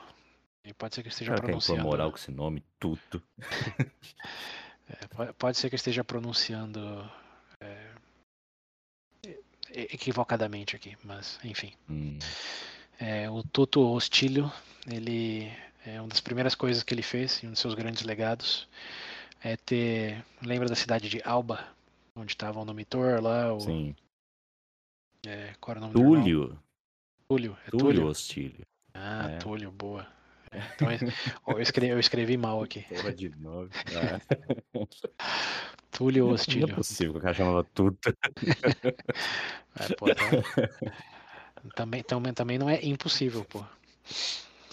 É, não, sim, mas né. Ó. ah, não, pô, tem que dar um nome mais. né? Então o nome dele é Túlio, Túlio Hostilio. E ele, é, uma das primeiras coisas que ele fez foi, le- ah, sim, você tá falando, lembra da cidade de, de Alba Longa? O Uhum. Nomitor e o Amulius. Ali o, o tio e, e avô de, de Rômulus. Essa cidade ainda estava por ali. Uhum. E existia alguma briga ali entre Roma e Alba Longa por questões de recursos naturais. E este Túlio Hostilio eh, decidiu entrar em guerra com eles. Ele já estava cansado de, Hum. de ser uma terra de paz em Roma. Então ele diz em algumas, algumas fontes aí que eh, ele fez com que Alba Longa decretasse guerra a Roma, o que vamos ver mais pra frente também foi quase que uma tradição que ele criou. É, mas no, no final, é, Roma declarou guerra a Alba Longa também, e eles é, foram para a batalha, ambos com, com seus exércitos. E quando chegaram ali para batalhar, aconteceu algo muito similar ao começo do filme Troia, que a gente citou também na, no último episódio. Mas que é, eles chegaram ali com os exércitos e se deram conta que ia ter bastante morte. É, mas que eram cidades, Hum. Alba Longa era cidade vizinha, era cidade progenitora de Roma, vamos dizer assim. né? Então, é, as pessoas obviamente se conheciam e ia ser ser uma briga entre irmãos, primos. É, e Sim. tinha os etruscos pro norte, que não queriam nada nem com Roma, nem com Alba Longa, que era, lembrando da região latina. Então, o, o comandante de, de Alba Longa disse pro, pro, pro Túlio Hostílio que né, se eles guerreassem, quem ia ganhar i- ia ser os etruscos, porque ambas cidades iam ficar defasadas e os etruscos iam invadir e conquistar ambas. Então, bem, é, digamos, um pouco do. Não, não muita vontade, ele aceitou esse argumento e decidiram que, em vez de guerrear, eles iam ter um duelo. E não entre eles, senão que com é, um par de trigêmeos, cada um de um lado. Do lado de Roma. Mas É, tinham que ser trigêmeos? É, não, não, não. No- nos exércitos, ambos exércitos tinham trigêmeos, diz a lenda. Meu Deus. É, lembra, que Tá eu, bom. lembra que eu falei que ia ter parte da história que se fosse novela mexicana você ia achar exagerado? É. Então, eles, Tô vendo mesmo. então, eles decidiram que Tá ia, bom, os trigêmeos. ia ter o duelo entre os trigêmeos, que é o tri, é, e, e esse tem, tem até um filme italiano e Yugoslavo da década de 60 que fala desse, desse duelo aí. Que são os três é, os três irmãos Horácios é, do lado romano e os três é, Curiásios do lado albano. Então é, é 3 contra 3, parece aqueles Capital, é, Capcom versus Marvel, que você escolhe até três jogadores. Acho É, que, é, então. acho, acho que tá baseado nisso. É, veio daí a premissa. Falei que o Homer é influente, você só não sabia o quanto, né? É, é, tô vendo. né? É, bem, Pariu. aí, Ela- Como, como terminou essa luta aí? então, como começou a luta melhor? É, Hum. Pegaram os três aí, os trigêmeos de um lado, os trigêmeos do outro. E num primeiro momento, é, os, os três soldados de Alba Longa mataram dois soldados é, de Roma, os dois dos três irmãos romanos. Então tava Sim. três, tava 3 a 1 basicamente, os três vivos de Alba Longa e só um vivo romano. E esse romano, Olha, é, é cla- não, não foi fez o clutch. não, não foi fácil. Mas é, eles mataram os dois irmãos e esse o romano que sobrou fugiu para o monte que estava ali perto. E Ah, fugiu. fugiu. É, não, não. Então, é- aí tem aquela questão interpretativa também, né? Uns dizem que fugiram, outros dizem que foi um, uma retirada técnica. Uma, reti- uma- uma retirada Retirada tática. estratégica, retirada estratégica. Esse, esse- esse é o nome, tática. Retirada tática estratégica. Ai, meu Deus do céu. E, e- e foi estratégica mesmo porque, é, obviamente, os três é, que do lado de Alba correram atrás, foram em perseguição, mas eles não tinham a mesma velocidade e começaram de pontos diferentes. Então, com isso, Hum. o que o romano que sobreviveu é, conseguiu enfrentar um a um. Então, o primeiro que estava mais próximo, que tinha corrido mais rápido, ele enfrentou e como ele estava subido para o monte, ele tinha o como que é do Star Wars lá, o terreno Mais- High ground. high ground, é. Como que é isso em português? No terreno alto, tava no. É, ele tava no é, terreno sei, alto. Terreno alto. Então, é, com isso ele conseguiu dar um mortal e com o sabre de luz cortar o, o primeiro Curiaso. Aí sim, É, isso po- pode ser que eu esteja exagerando um pouco, mas foi mais ou menos nessa linha. Le- Lembra da comparação? Tô, tô no alvo, só não tô na mosca. Sim. É, e- que pariu. O segundo irmão é, depois chegou e ele já tinha, tinha recebido ferimentos também do- da batalha lá no, no começo e foi, foi vencido é, pelo esse que tinha, é, tava, tinha fugido. E o terceiro parece que estava tão cansado e já e tão ferido que ele nem tentou lutar a hora que ele chegou. Ele simplesmente se ajoelhou e disse Desistiu. que, que desistiu. E o, o Horácio Aí vivo, sim. em um ato de extrema clemência, é, enfiou a espada no pescoço dele. É, ó. É, porque Se fosse um videogame, eu já imaginava aparecendo na tela. Ace. Clutch. o cara já virou o jogo, viu? Exatamente, tava 3 a 1 e de repente acabou com a vitória dos romanos. Vitória. Então Levou é, os três ainda. Que que é isso, hein? levou solou. Exato. É, Mitou, né? Mitou. Na mitologia, mitou. Mitou, É, acho que é, mitou. é um- o único contexto que você pode usar essa, esse verbo aí, eu acho que é nesse. Você tá numa mitologia e de repente se criou um mito. É? É um mito mesmo. Aí sim. Pegou a força dos dois irmãos mortos. é. Roubou energia, pegou o HP. Boa energia. Pegou HP, foi tudo pra ele. É. Mas enfim, essa é a história então de como é, o Túlio Hostilos venceu Alba Longa e Hum. como eles é, prometeram inte- submissão integral a quem ganhasse a batalha, Alba Longa virou parte do, do território romano. É, porém, contudo, Ixi, mais um. é, o, o- o rei, o rei de Alba Longa é, não ficou muito satisfeito com essa reviravolta aí, porque ele tava de boa pensando que já tinha ganhado, né? De repente perdeu. Sim. Então ele foi para para a cidade etrusca mais próxima, ele chamava Veia, aquela que ele falou que ia tirar vantagem deles se eles entrassem em guerra. Ele foi justamente para lá e falou com o rei lá que é, o que tinha acontecido. É, então que em teoria agora Alba Longa era parte de Roma, mas que ele não estava satisfeito com isso e que ele recomendava que o, o rei dessa cidade invadisse Roma. E como Roma agora era parte, quer dizer, como Alba era parte de Roma, que os romanos iam chamar Alba Longa para guerrear com eles. Essa era a ideia, né? Como eles eram parte agora do mesmo território, se eles fossem invadidos por, por Veia, ia lutar o exército romano e o albanês ou albaniano contra o exército invasor. Eu falei, quando isso acontecer, eu vou tirar todo o meu exército e Roma vai ficar só para você. Então ele tentou fazer essa malandragem aí. Vai lá que eu vou fingir que estou lutando com eles, mas na hora do vamos ver eu caio fora e vai ser tudo seu. Só não me deixe em paz depois, como esse foi o trato. Sim.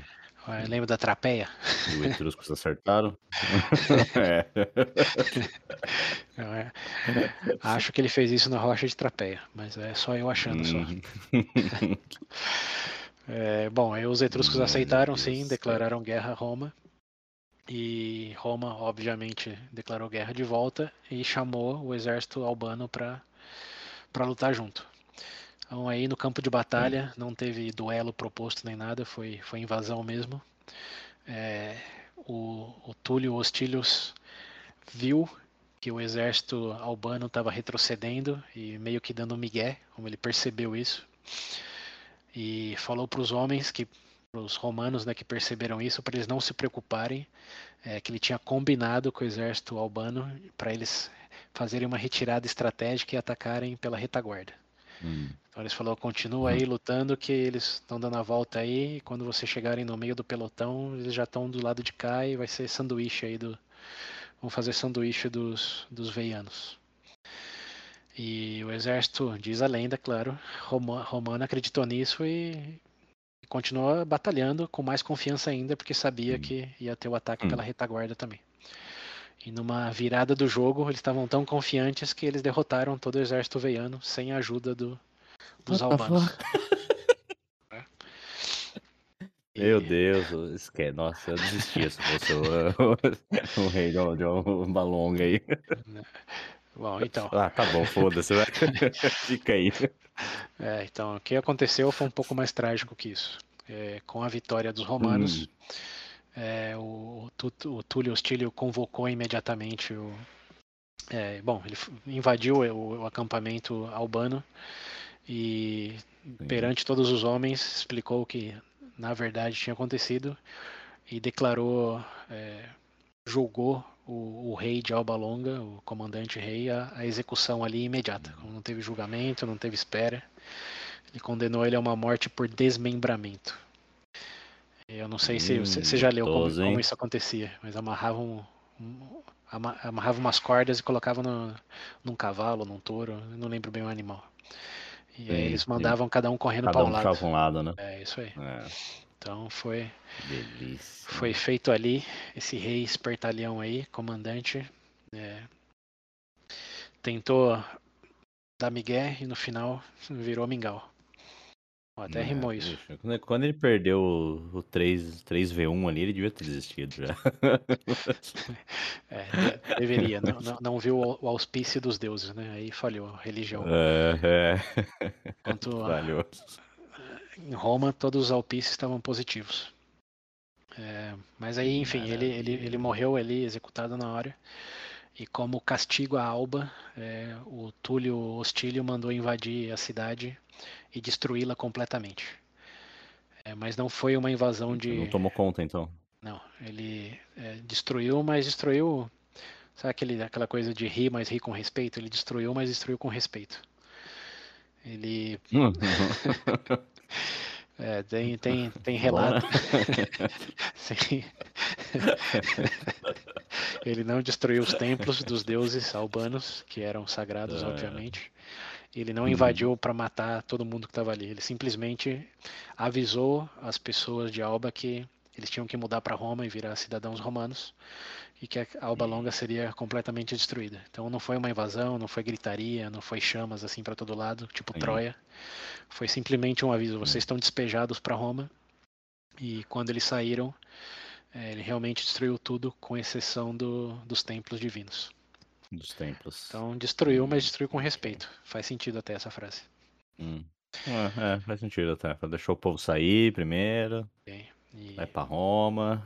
Exato, virem cidadãos Tá bom, romanos. tá bom. E aí você tá vendo que Roma tá aumentando já, né? Então eles foram pra, Ah, é, tá crescendo. ele- eles foram pra um terceiro monte lá, que eu também não vou lembrar o nome. Ou os albanos foram pro Aventino. Foram, é, os, É, eu acho que o os albano foram albanos e foram- o. Qual que eram os, os outros? Os sa- sabinos, né? Sabinos, é. É isso, eu, eu- tenho que confirmar, mas é, deixa eu ver, Aventino. É isso mesmo, acho que os, os albanos foram pro Monte Aventino. Lembra que na fundação tava o Rômulus no Palantino e o Remo no Aventino?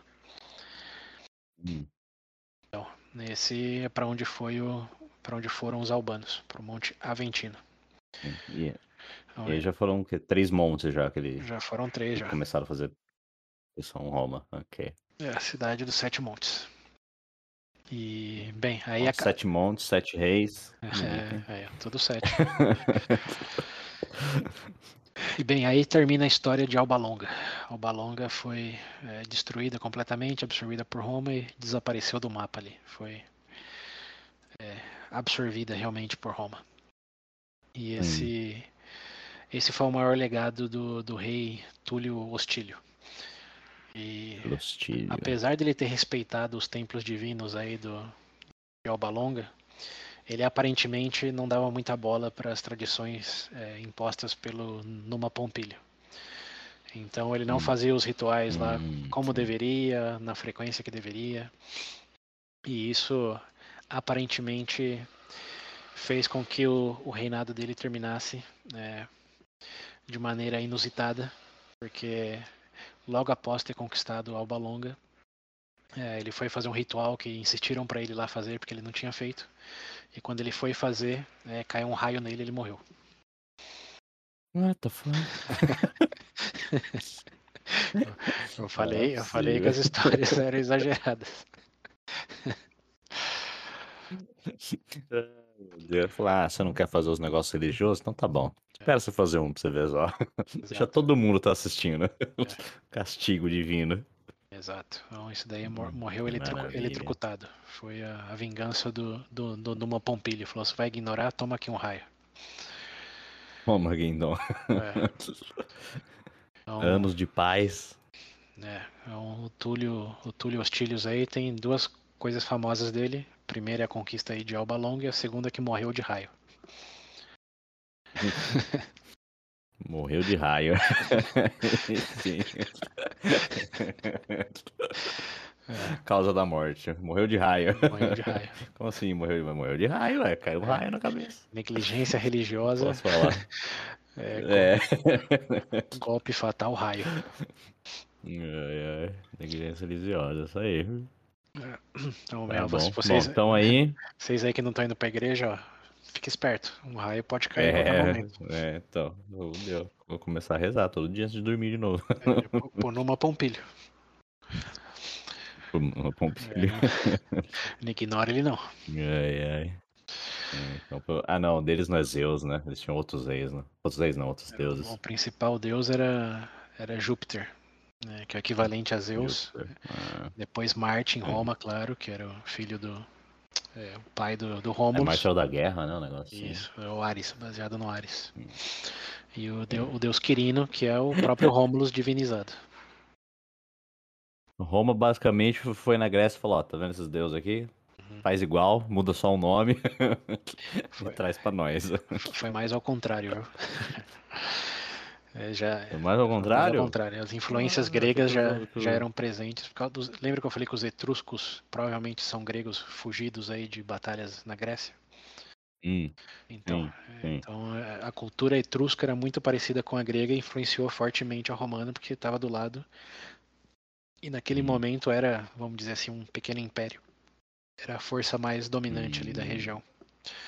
Então, incluso, Estamos falando aqui o quê? Do terceiro rei agora, né? O, o Túlio. Terceiro, é. Então, o- os últimos três reis de Roma vão ser da, da região de, da Etrúria. É, Esse é o nome, Etrúria, os etruscos. E o porquê Hum. disso vamos descobrir em breve. Em breve. É, mas bem, Ixi, tô vendo que o próximo fez alguma coisa, fez alguma traquinagem o próximo rei. v- vamos descobrir.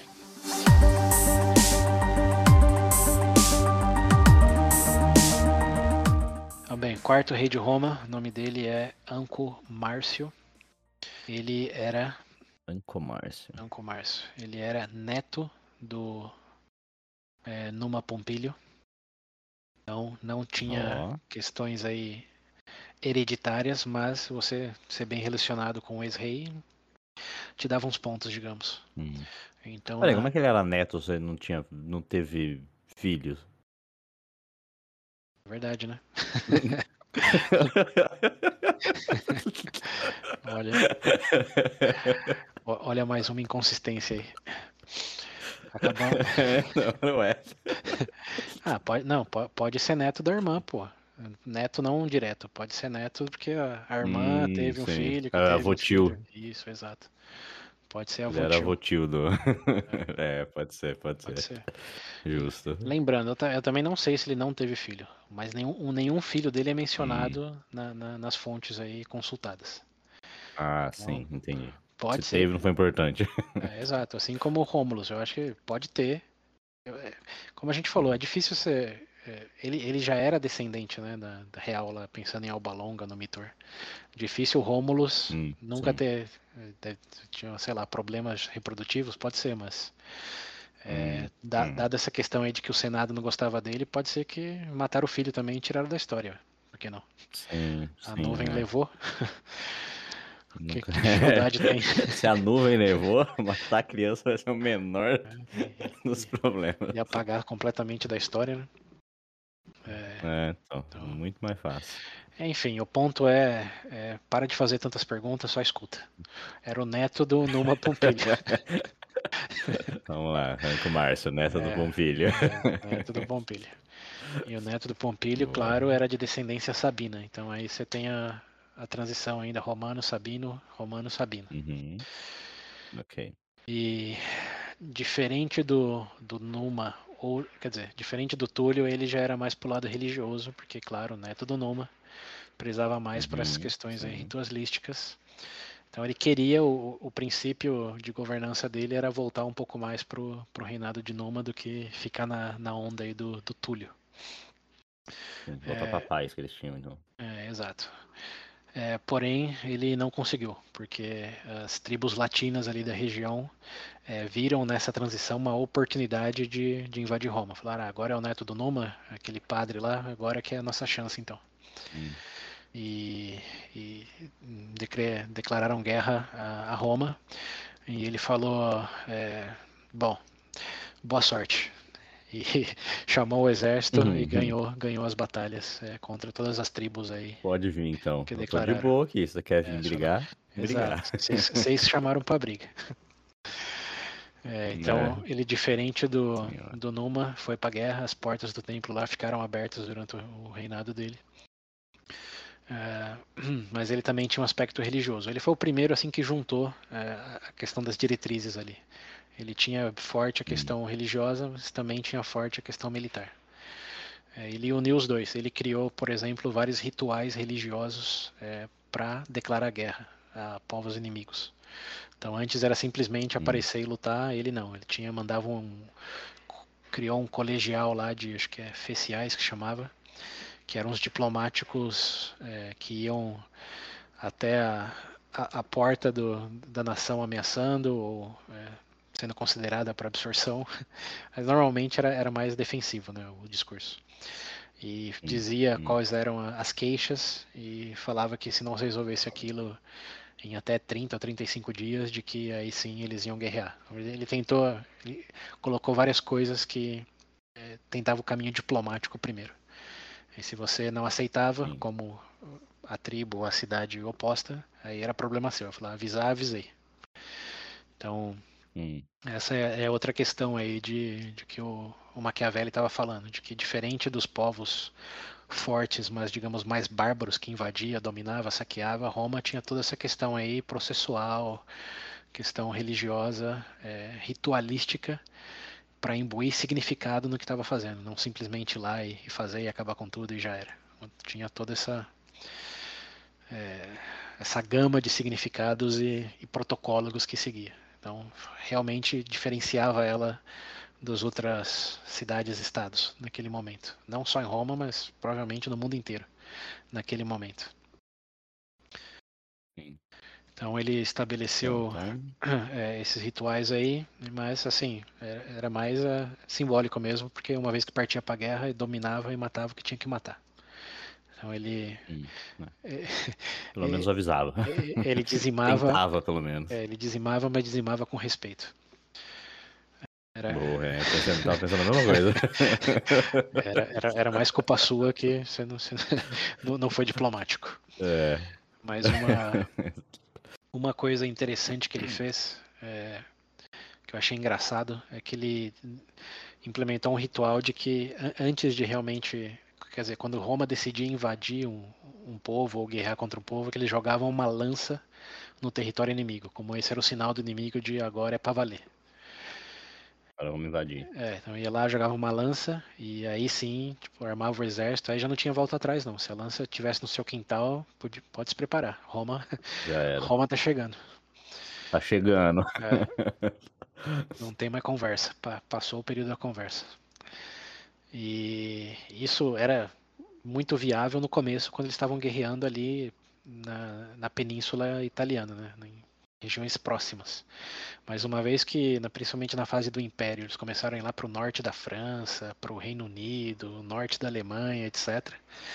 É, eu não lembro o nome do imperador, mas é, de alguma forma alguém decidiu que em vez de mandar comissário lá para o fim do mundo, dois meses só para hum. mandar uma lança, que eles iam fazer de um templo um templo, é, um, um, proxy, como um atalho para o território inimigo. Então eles iam lá no templo e jogavam a lança no templo, e isso significava que eles iam entrar em guerra com, com o povo inimigo.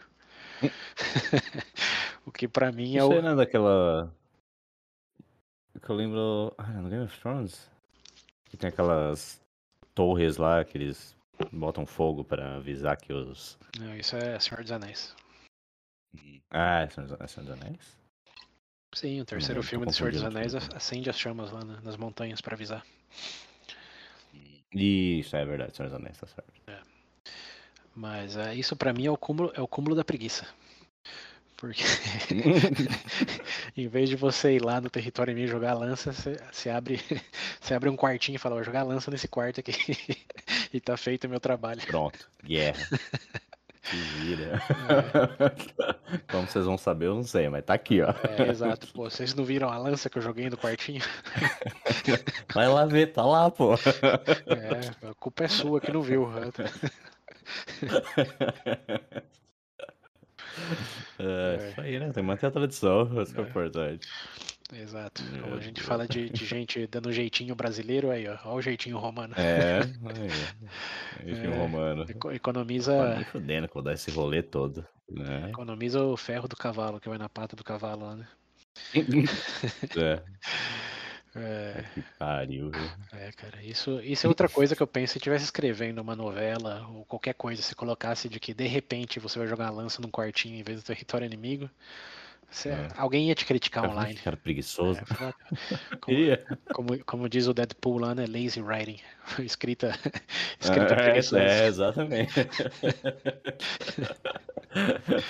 Olá, foda-se. É, mas, mas, mas, mas, esse daí tem registro histórico. Isso não é parte da lenda, não. A lenda foi que o, o Anco Márcio começou.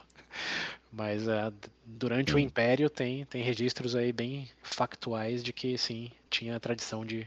Do quartinho. É, hum. É, era o templo, né? Mas vamos dizer quartinho, fica mais engraçado. Sim, tem. É, não. É, é. é. Nossa, olha, eu tô lembrando. Tem algum. Nossa, que bosta. Tem um filme da DC, eu não lembro qual deles que é. Uma lança jogada no, num templo lá. Uhum. Antes de iniciar a guerra com, sei lá, contra os deuses, um negócio assim. Hum, é, é, daí então, provavelmente. É, hum. Tem que ser, não tem história de lança em, em outras Sim. civilizações Então, é assim, a, não. a Mulher Maravilha, é, então. Que é a Mulher Maravilha que vai, vai buscar lá. Vai buscar não, ela vê a, a lancha em, chamas dentro do, do templo lá na Grécia, alguma coisa assim. Tá aí mais uma referência, até na DC chega. É. Mas bem, então o principal legado aí do, do Anco Márcio foi é, a questão dos rituais é, e também ele conquistou a, a primeira cidade portuária de Roma. Lembrando, Roma estava na curva do rio Tibre ali, é, Hum, mas ele conquistou um, um povo ali da cidade de Ostia, que era das tribos latinas. Hóstia. Ostia. E essa é uma cidade que é uma das que ficou mais preservadas assim depois de dois mil anos, é, 2.600 anos. Hum, Que eu tava vendo online, dá pra você fazer tour lá, pegar trem e visitar a cidade. Claro, tá ó, é, como as colunas, não, não tá como estava, claro, mas é uma das mais preservadas assim. A única diferença muito notável é que, como eu falei, ela foi a primeira cidade portuária de, de, de Roma. Mas hoje não tem mar lá. hum. Porque com dois mil anos Hum? a, a- geologia, a geografia mudou. Então ela tá, tá próxima ao mar, mas você não consegue ver o mar da, da cidade de Ostia hoje, 2.600 anos depois. Caralho. Caralho, mudou bastante, hein? Não dá nem pra ver mais. É, depende quão alto você tá, né? Mas a nível do. Ah, não, sim, ah, É, eu também. É, nem em qualquer lugar. Não, qualquer lugar não, pô. Você pode ficar no topo de qualquer prédio em São Paulo que eu garanto que você não vai ver mar, não. Menos você ter com um telescópio na mão. né? É. Tô falando da altura. É, ela, ela não tá Não, tão longe. Não é do- possível fazer. Ela não tá tão longe do mar. Ela só não tá na beira do mar como Hum. costumava estar. Sim, sim. Porque os sedimentos. É, aí, aí que você se dá conta que a gente tá falando de Roma aqui, como se fosse algo relativamente recente, mas até a cidade ficar no mar já não tá mais no mar, né? Aí você percebe quanto Sim. tempo passou. É, mas sim, essa é a cidade de Ostia aí. Foi a porta de entrada e de saída aí para as conquistas romanas fora da, da península italiana. Então, quando chegar na fase aí que eles conquistam meio mundo, quase que literalmente, todos é, os comboios, digamos assim, saem do, do porto de Ostia. Então, Anco Márcio tem essas duas coisas aí a favor dele. Quer dizer, tem uma terceira aqui pequenininha também, que é ele foi o primeiro, a gente está falando de prisão, ele foi o primeiro que construiu a primeira prisão de Roma, que foi a cárcere de Marmentino, que é uma cárcere toda feita de rocha, é bem arcaica, né? E lá é, foi Primeira prisão? é, de Roma, como primeiro presídio de segurança máxima, Hum, hum. a cárcere de Marmentino. E lá foi onde foi preso um cara chamado São Pedro, não sei se já ouviu falar. São Pedro. São Pedro, é. São Pedro foi lá para ca- pra, pra cárcere do, do Anco Márcio. Que foi o sucessor do cara que morreu de raio. Algumas coisas vão se ligando. Olha só, é, então. Ê, São Pedro. É, e São, São Pedro foi o primeiro a ter o título do, do Numa Pompilius também, né? O Pontífice Máximo. Tudo ali na, Ah, verdade. Na- na regiãozinha. Tá vendo? Ela tá tudo destinado, tudo destino. Era um sinal, o raio foi um sinal. É, to- toda Roma é uma consequência divina, né? Predestinada a existir Uhum. e dominar o mundo conhecido até aquele momento. Mas bem, esse o Anco Márcio é o, é o que menos se sabe de todos os reis é ele. Ele con- conquistou Ostia e teve os rituais aí da, da guerra e a cárcere de Marmentino. Isso é basicamente o, o que se sabe dele. E que ele era romano, quer dizer, é, neto do Romano. neto do, do Numa Pompílio, é Sabino, né? É romano, mas é Sabino. Aí já começa aquela coisa lá de Mas se nasceu Sim, é aqui há verdade, três, né? três gerações, né? O que, que você é? Hum. Ah, é verdade. É, já, para efeitos Ro- práticos, Romano com descendentes sabinos. para efeitos práticos, vamos dizer que ele era brasileiro. Boa. É. A misturinha, a misturinha ali. É, exato. É, Devia ter saído com, É, é. com as mulheres etruscas também, certeza. Ah, certeza, tava nem aí pro rolê, viu? Exato. E falando de Etrúria, ou do- Isso aí deve ter sido o filho. falando de Etrúria ou de Etrusca, dos etruscos, o próximo rei vem de lá. Os próximos três Hum. reis, na verdade, vêm de lá. três reis lá. É, antes É, esse é o Mas o. O Anco aí terminou como? Morreu como? Causas naturais. Não, não foi Causas raio, naturais? não foi Ah. nuvem. Porra, mas tá. É. O Sabino tão, de, tão, tão, tão firme, hein? O É. outro morreu de causa natural, esse aí descendente também morreu de causa natural. É, a, fa- a família Pompílio Porra. é causa natural. Os deuses favorecem. Sim. Mas o, É, tem, tem, tem, né, pô? tem algo interessante na história do Uncle Márcio que ele sim teve filhos.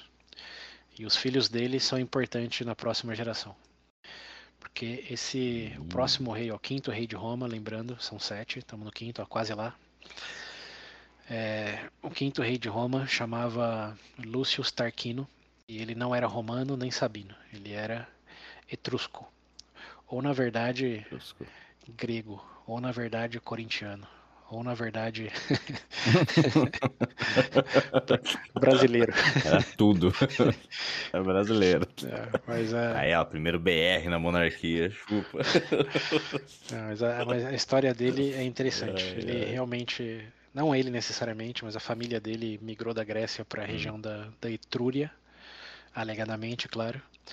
E ali é, ele deu sorte na vida, virou um comerciante e ganhou bastante dinheiro. É, e não chamava Lúcio, ele chamava Lucumão. Que é um nome interessante. E esse é verdadeiro, pode procurar no Google aí. Lucumão. Peraí, qual que é o, o nome dele?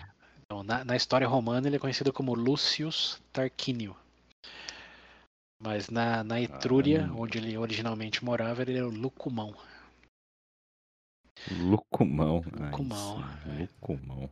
Então Lucumão estava lá na Etrúria e era casado com uma mulher que era meio bruxa. É, tinha muito dinheiro, mas estava insatisfeito com o fato de sofrer o equivalente a racismo hoje, mas da perspectiva é, étnica. Que a Etrúria era muito conservadora, digamos assim, então não dava acesso a ele ao- aos, aos núcleos ali de poder ou de influência, porque ele era grego ou de descendência grega. E os etruscos, como pode ser que eles se originaram assim, mas estavam tantos séculos para frente que para eles os gregos já eram já era outro rolê completamente já. Então, como ele não era etrusco de descendência direta por pelo menos algumas gerações, ele era notavelmente diferenciado e afastado ali do- dos círculos de influência.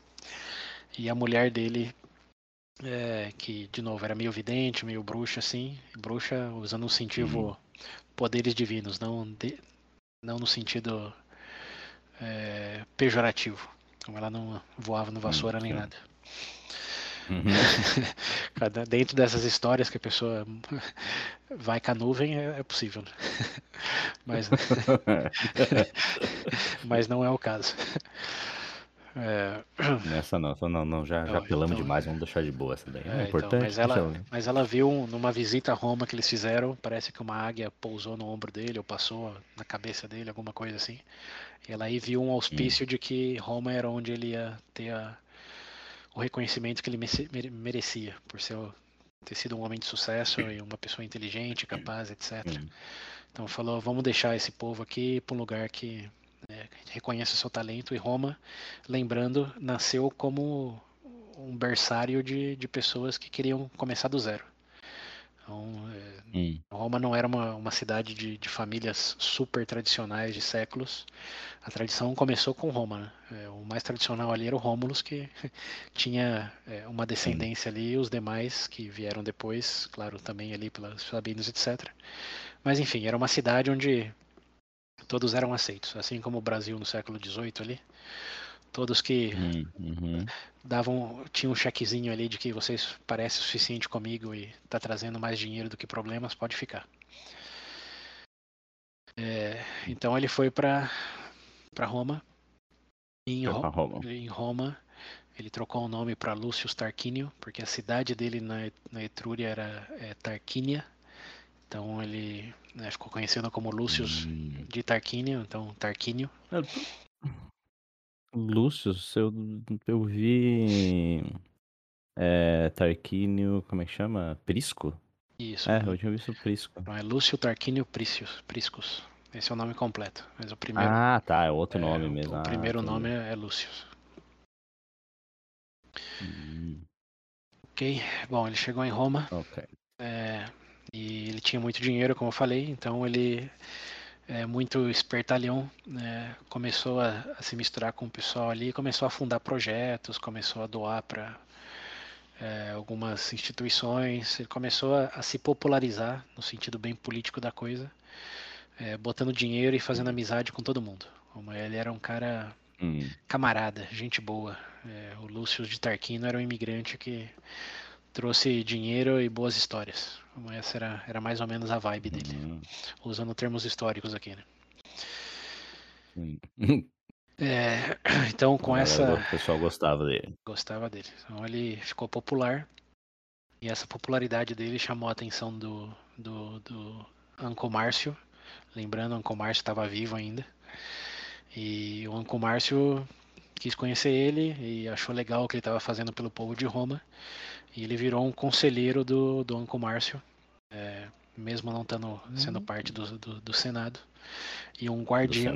É, ele virou um guardião do, dos filhos do Anco Márcio. Então o Anco Márcio teve dois filhos e o, o, Tarquínio aí, Priscus Lúcio, era tão gente boa que falou: ah, Eu quero que você seja o guardião dos meus filhos. E isso hum. aconteceu. Então ele virou guardião, manteve ali a, amizade de todo mundo, e quando o, Ar, o Anco Márcios veio a falecer por causas naturais, como tradição na família do, do Pompílio, é, o, o, o Tarquínio aí, Priscus, teve uma boa ideia de mandar os filhos dele numa viagem de caça, enquanto é, a cidade de Roma elegia o novo rei. Então aí você já pega outras duas pontas aí de interessante, que é já que não era hereditário, por que, que ele ficou preocupado com os filhos é, estarem ali, né? E eles eram, eram jovens ainda, alegadamente. É, mas é, já, deu, já, já, deu, já deu uma pinta de que talvez a, a, questão aí de, de, eleição não era tão assim como eles pintam, mas o fato é que ele mandou os filhos do Anco Márcio para uma viagem bem distante. E enquanto eles estavam fora, ele, é, com as boas influências dele, conseguiu convencer lá o, a Assembleia Geral a votar no novo rei, que chuta quem eles escolheram. Hum. é um amigo da vizinhança, né, pô? É, exatamente. Grande Tarquínio. Elegeram, elegeram Tarquínio como, como novo rei, por todas as boas causas e camaradagens dele. E ele. É, aqui tem, tem um ponto de, de dúvida, né, meu, mas eu vou compartilhar. Tem, alguma, tem uma fonte que eu vi que diz que a primeira coisa que ele fez foi adicionar é, 100 senadores aos 200. Porque com isso. Nossa senhora, mas. É, então fica, ficariam 300 senadores. Mas como ele, tá, ele já era amigo da metade, bem amigo, e ele colocou os outros 100, ele ficava com a maioria é, no fim do dia. Né? Então ele foi o primeiro que usou dessa malandragem aí de falar: ah, vou botar um monte de senadores a meu favor. E com isso, todo mundo vai concordar comigo. É... Hum. Então, é... é mas aí não sei, tem outras, tem outras fontes que dizem que esse, de, de esse pulo de 200 para 300 aí foi já no começo do, da República. Então, escolha no que você queria acreditar, quiser acreditar aí. Mas lembrando, é tudo Sim. lenda no fim do dia de qualquer forma. Não tem evidência ah. direta da existência de nenhuma dessas pessoas. é, mas, mas, faz sentido, faz, faz, certo sentido que ele aumentaria o número de senadores, dado que ele estava sendo amigão de todo mundo. Quer ter mais influência, é, então. É, exato. Então a primeira coisa que ele fez foi isso, é, uma vez nomeado rei, aumentou o número de senadores. E com todo o dinheiro e influência, ele começou a agradar mais ainda o pessoal. Então, o, o maior legado dele não é de, de guerra, embora também tenha tido, é, mas sim de é, ter construído o primeiro grande anfiteatro de entretenimento romano, que foi o Circus Máximo, ou Circo Máximo, que não é o Coliseu, tem que fazer essa distinção, mas é o, é o, é o pai do Coliseu, digamos assim, o predecessor do Coliseu. Depois hum. eu, foi o que inspirou o Coliseu. Então, é, hum. Não tinha ainda, pelo menos até o meu entendimento, guerra, não tinha batalha de gladiadores, mas tinha aquelas corridas com chariot, como que traduz isso para português? Ah, aquelas carrocinhas, aquelas carroças de... Charrete. É charrete. Charrete. É charrete. Charrete soa tão É, charrete é uma Simples. forma de. Uma carroça, charrete. É, É, mas é, é com estilo, né? Aquelas com. eu acho que é carroça. se- Sim. aham. Sim. É, Tem os espetinhos dos lados. isso, essa mesmo. Digamos essas charretes ligado. imperiais aí. É, tinha, tinha essas corridas e era um lugar que contemplava até 150 mil pessoas. Então era, era realmente bem máximos. Sim, sim, é, tá bom, tá bom. Maior que o Pra Maracanã. entreter. né? Maracanã. Maior que o Maracanã. E ele é, também foi o primeiro a. Bom, não foi o primeiro, mas foi o que oficializou aí na, na tradicional história da, da fundação, ou da monarquia, do período da monarquia, a questão dos triunfos. E isso você provavelmente já viu algum filme aí, de que no Império Romano, no- mesmo na República, depois de uma grande vitória, eles faziam um desfile para celebrar a vitória. Que tem essas Charretes aí honoráveis é, com quatro cavalos brancos carregando, com todo é, aquela vestimenta diferenciada. É, como um desfile, um desfile de. Bota um mantinho nas costas, assim, é, acho que já, já, é, já vi a imagem. Já. ho- Hoje conhecemos como paradas, parada militar? É parada? Desfile militar. Desfile militar. Military Parade. Desfile, ah, É, parade, é. é, exato. Então isso mais uma coisa aí influenciada fortemente por Roma. Os desfiles militares é, vêm é, bem em conjunto com essa questão do triunfo aí, que era a maior consagração que um general romano poderia ter. Então, pouquíssimos nos quase dois mil anos da história romana tiveram um, um triunfo. Mas é, esse Tarquinius Pris, Pris, Pri- Priscus, ou Lúcius, é, foi o primeiro deles. E quem oficializou lá uma questão de como deve funcionar, em que circunstâncias, etc. Foi assim que a, a banda toca. Hum, Então, Sim. o leg... Ficou popular, é, ele- fez um, um estádio pra galera. Uhum. e estabeleceu os triunfos. Estabeleceu os triunfos. É. Muito bom. Então, ele guerreou com ninguém isso daí? guerreou, por isso teve os triunfos. Ele usava os triunfos para celebrar essas Uhum. vitórias que ele tinha. Ah, tá. Eu achei que era. Ah, não, é verdade. Você falou que não era que nem o Coliseu, né? Não tinha as lutas É, não, lá não, dentro. não, né? não. Não, não tem. Tinha, mas tinha os jogos de celebração também, que era outra coisa. Hum, Mas de Hum. todas formas, é, o legado dele é esse. É de, de ser amigão, de é, construir. Ele também começou a construção do, do esgoto de Roma, que era algo bem diferenciado para uma civilização de 2.600 anos aí galera atrás. chega de cagar na rua. É, tinha, tinha, que ter, tinha que ser civilizado, né? E isso foi o que permitiu É, também a- então, a cidade expandir, né? Porque se você tem uma cidade fétida, cheia de doenças, chuto que você. Como, chuto que não acontece com essa Senhora. cidade. É, não crescer, não vai morrer todo mundo. Então, de certa maneira, assim, pensando de maneira infraestrutural, talvez ele tenha sido até um dos reis mais importantes de Roma, por ter começado esse trabalho aí. Mas não foi ele que concluiu. Até porque, bem convenhamos, né? Já tinham o quê? Uns três, quatro povos diferentes Sim, sim. Tinha uns quatro, fazendo parte de Roma. quatro montes habitados já. É, mas bem, então o legado dele foi esse. E por tantas é, coisas legais que ele fez e não criar fortes inimizades com ninguém, chuta qual foi o destino dele. Ah, foi, foi bonzinho, então ele morreu de velho também, isso aí.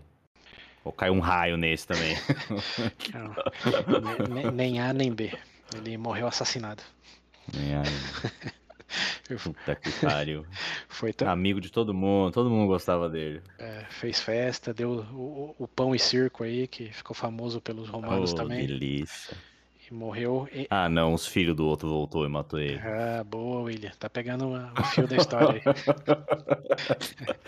ah, não. O, É. o Zanco, o Zanco voltou.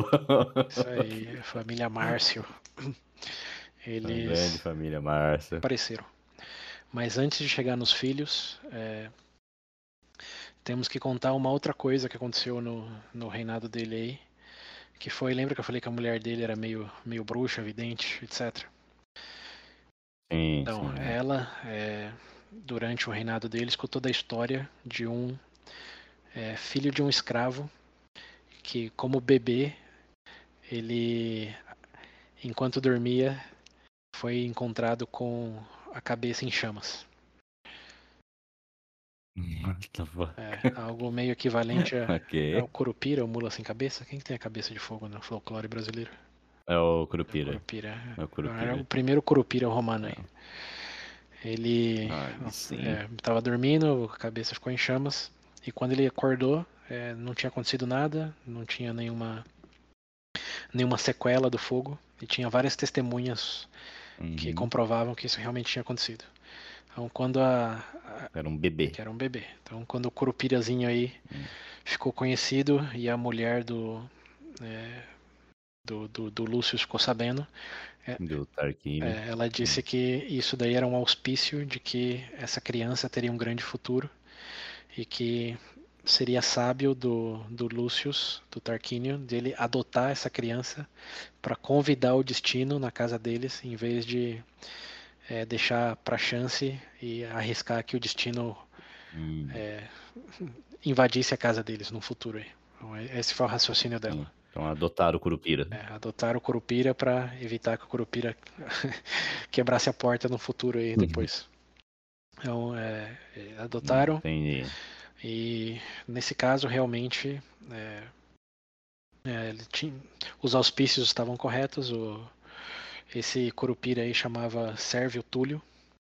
E aqui é Túlio mesmo, aqui eu escrevi direito, com a letra, co- com a letra bem, bem diferenciada.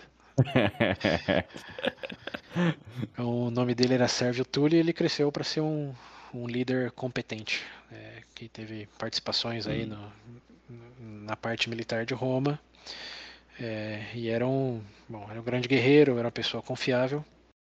E além de ser o filho E adotado, o Curupira. é, além de ser o filho adotado do Curupira, só bebê. Depois parece que a chama dele não. Quer dizer, a cabeça dele não pegou fogo mais não. Ah, apagou a chama, a chama da infância, foi, foi embora. Foi, foi, foi só, foi um sonho que ele tava tendo ali, certeza. Foi uma noite só, uma vez só. É, então, é coisa, coisa, coisa passageira. Hum, Acontece. Acontece. Mas enfim, ele É. é, virou aí, digamos, um, o filho adotado. Digamos não, né? ele virou o filho adotado do, do Lúcio Tarquínio e cresceu sobre a tutelagem dele. É, então aí acontece algo parecido com o que você viu no filme Gladiador, você e os ouvintes aí talvez. Que tinha um rei, Hum. que era o, o Tarquínio, é, que Uhum. tinha aí um filho adotado é, que ele gostava bastante, mas ao mesmo tempo, e aqui diferente um pouco do filme, tinham, tinham, tinham outros filhos aí do antecessor do Tarquínio, que era o, o Anco Márcio, Uhum. que se viam como é, herdeiros de direito.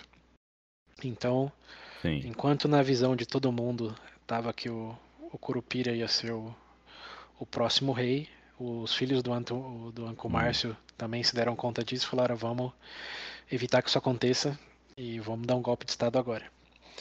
Então, Hum. é, eles foram, Passaram o Tarquínio. é, eles foram no, no, no- no palácio lá onde estava o rei. É, eles não, eles pagaram para algumas pessoas brigarem na frente do palácio e Hum. falaram, falaram para essas pessoas dizerem que só par- parariam de brigar se o rei diretamente é, intervisse no, no conflito, que ele tinha que resolver. E quando o rei aí, o, o, o Tarquínio, ele apareceu para para resolver a briga. Aí vem aquela história lá do machado, do, do coco que eu tava falando. Um, um deles tirou um Hum. machado é, da toga e, dependendo da versão que você lê, foi nas costas, foi no pescoço ou foi direto no, no topo do crânio.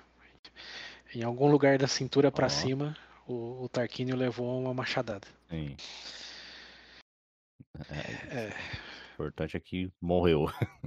então, mais, mais ou menos. Foi, um- foi, foi um golpe fatal, mas talvez ele não tenha morrido.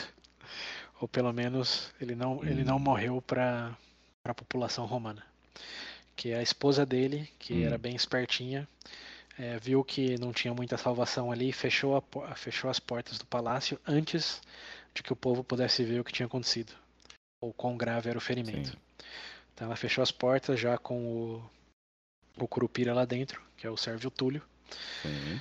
E anunciou um pouco depois que estava tudo bem, tinha sido uma machadada superficial na coxa, provavelmente.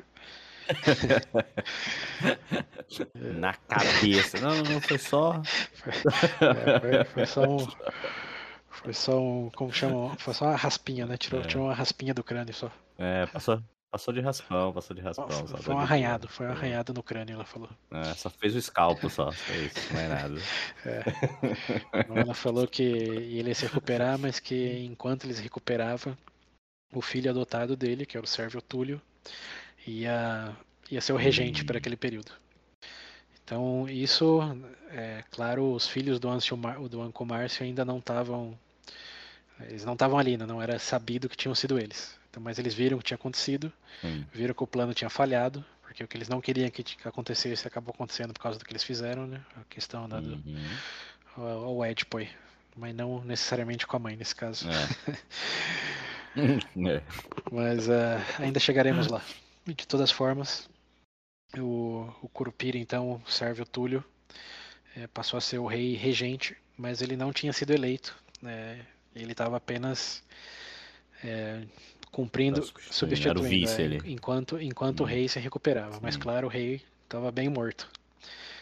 É, na, na, ele estava bem morto, mas o povo não sabia que ele estava morto. Então, por algum tempo aí, o, o, o Sérvio Túlio é, deu alguns comandos, de fato comandou um exército é, para conquistar a cidade, acho que foi a cidade de Veia, agora não estou lembrando o detalhe, aquela lá que ele, no, no terceiro rei. Que tinha os etruscos lá? Isso, que ficava no sul da Etrúria, hum. né? Acho que foi essa, mas depois eu confirmo, dependendo das notas aqui. Ele hum, foi lá. De novo eles. Ah, ele, bom, mas ele foi lá e conquistou. Ele realmente conquistou. Sim. E acabou com a guerra. E aí, quando ele voltou, é, fizeram um, um triunfo para ele. E aí, nesse momento, que ele já era querido por todos, por ter conquistado um povo inimigo, ele falou: é, e agora, seis meses depois, aquele, aquela raspadinha no crânio virou uma infecção e ele morreu de gripe. Hum. é, então hum. é, é, eu vou ficar no poder. E o povo não falou nada, porque ele realmente. Eu já tô aqui mesmo. É, tá, já tava, fazia seis meses. É, aquela clássica. Nossa, acabou de trazer uma vitória. Isso. foi aquela clássica, como dizem os russos e talvez outros, né? Solução tem nada mais permanente que uma solução temporária. E ele foi, foi uma solução temporária, é, que acabou ficando permanente como rei.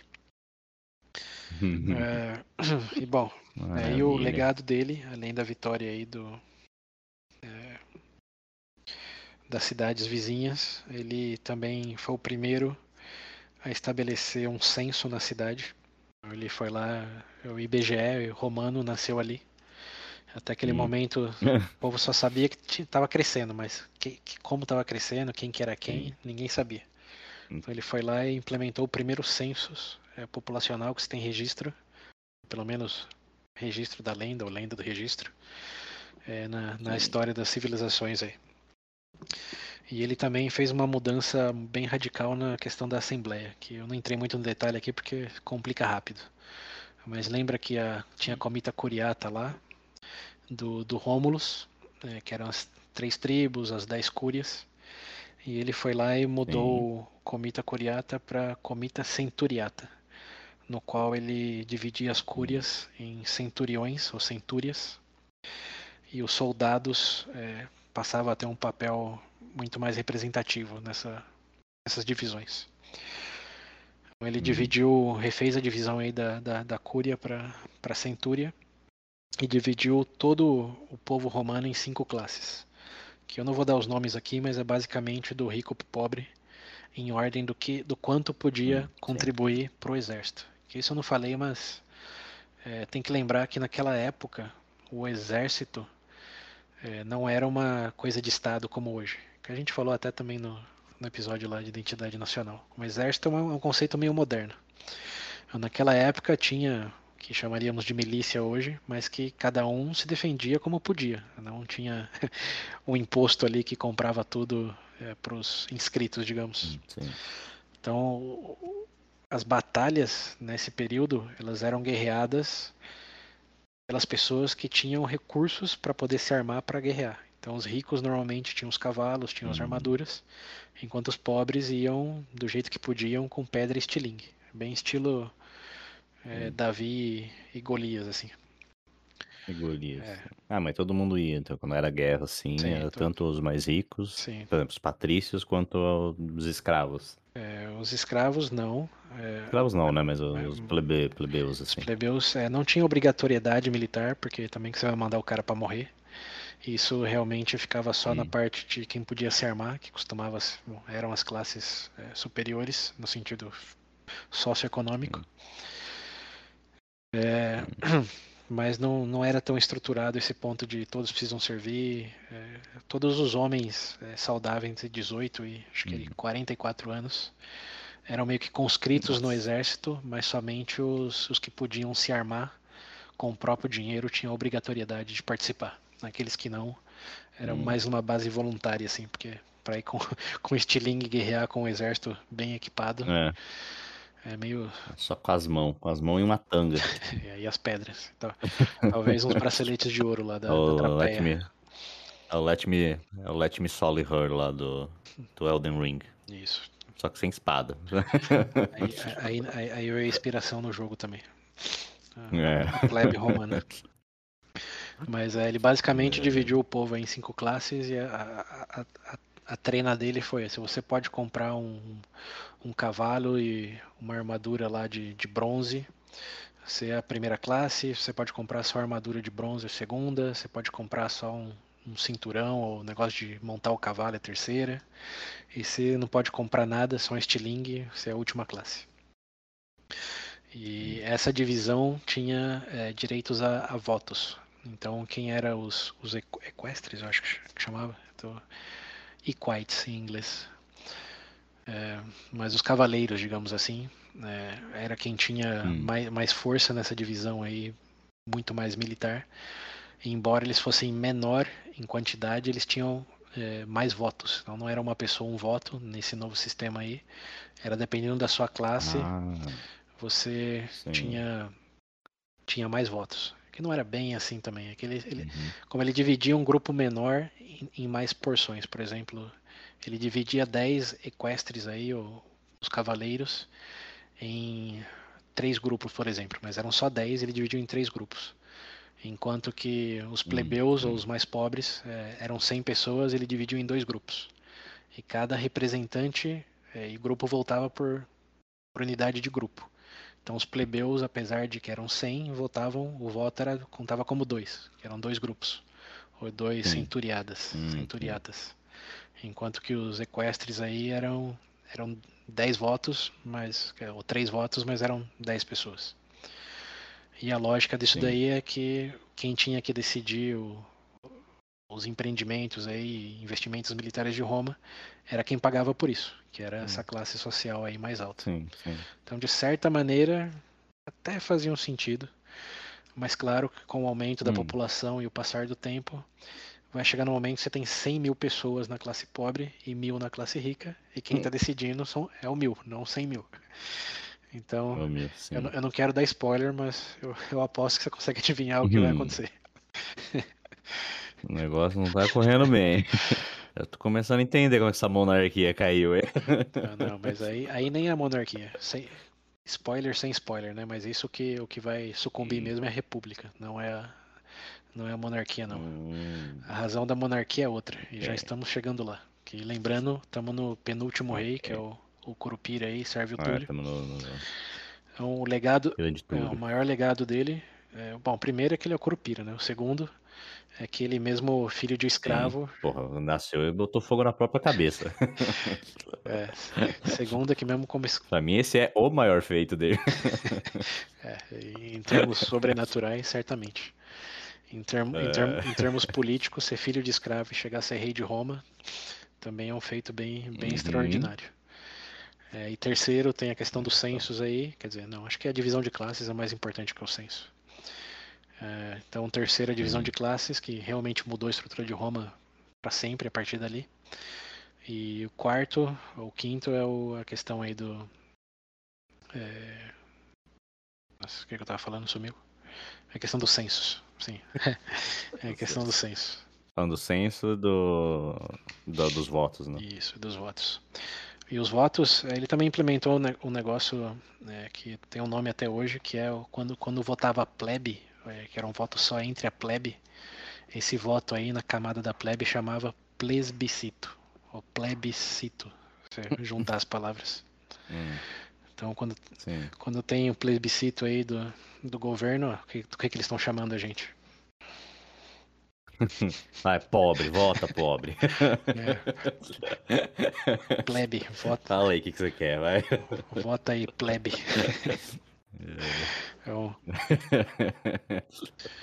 é um nome ple, ple, plebiscito, tá aí até hoje, foi o senhor aí Curupira quem, quem digamos, deu o pontapé. Aí sim. né? Então, próxima vez que eu for participar de um, de um plebiscito, lembra do Curupira. Ficar puto. Tô chamando de pobre, desgraçado. Po- po- pobre não, só peble. peble. Lem- Lembra que a peble não é necessariamente é, pobre. plebeu. É, pleble é que não, não Sim, tem a é. família lá do, Olha que plebeu. do patre, não tem a família patria, não tem estrutura patriarcal lá bem designada. Você pode ser um plebeu rico. que- Não é Patrícios. Isso, exato.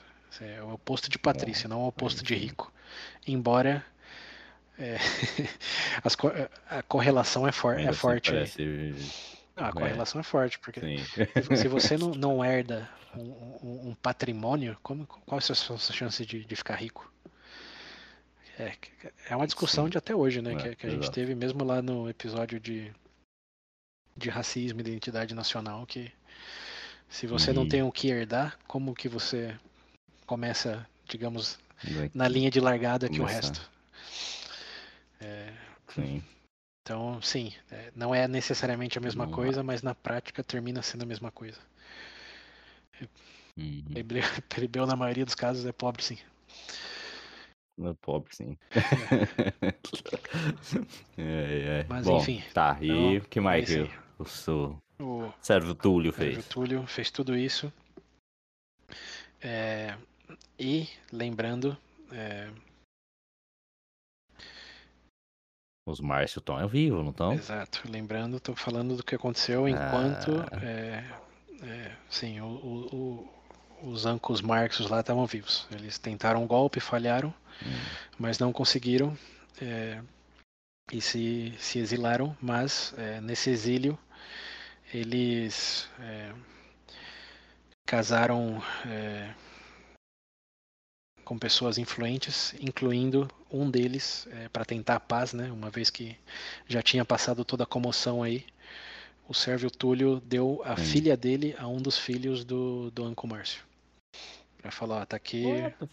Não, porque ele sabia do risco que enquanto eles estivessem vivos, eles iam querer é, dar o golpe, né? Ah, ele preferiu fazer uma aliança e manter a paz. Isso, exato. Falar, ó, eu já sou rei agora, como sinto muito que, que falhou o golpe, mas tomo minha filha aqui como compensação. E essa é uma versão simplificada. Tem outras aí de que, na verdade, é, os túlios aí, quer dizer, os descendentes diretos do, do, do primeiro Tarquínio, Do... do Anco Márcio, quer dizer, Hum. é, quer dizer, do, do Lúcio Tarquínio. É, É que o Tarquino teve os filhos dele, mas o Sérvio Túlio aí que foi o isso. o adotado. O adotado foi que sobressaiu. Isso, isso, exato. Então os filhos do. É isso aí, vamos corrigir. Não é os filhos do Anco Márcio, não. Isso daí fugiram e, e, e já era, morreram no exílio. Os filhos do, do, do, Ah, tá. Então, Tarquínio. os filhos do Tarquínio, que isso, é o... os filhos do Tarquínio Ah, é que viram a injustiça aí do, do Sérvio Túlio. Ainda tá no. Então o cara deu a filha dele pro, pro meu irmão, pro irmão adotivo dele. Deu, deu, deu a filha. E o, o filho. Bom, bom, casou com a filha dele. Meu Mas Deus. eles juntos cons- Tá aqui, minha filha, você vai casar com, você vai casar com o tio. É, ba- ba- ba- basicamente isso. E, bom, tudo, tudo aliança política, né? É, Mas o Sim, fato claro, é, é. esse novo casal aí, de, o, o, o filho lá do, do Tarquínio, mais o, a filha do Sérbio é, Túlio Curupira, eles fizeram um complô para tirar o, o Sérvio Túlio do poder.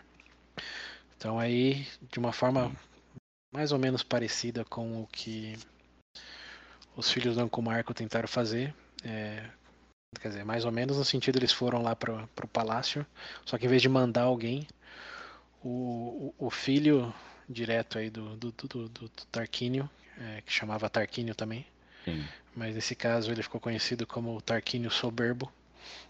Ele entrou no palácio enquanto o, o servo Túlio estava fora e sentou na, no trono e começou a falar mal do, do, do Sérvio lá, para todo mundo que, que ia escutar. Falou que os censos dele não era uma ferramenta de, de melhoria, senão que uma medida de controle, que ele queria saber exatamente quantas pessoas tinha em cada família e quanto dinheiro tinha em cada família para poder Hum. redistribuir isso para os amigos é, escravos dele.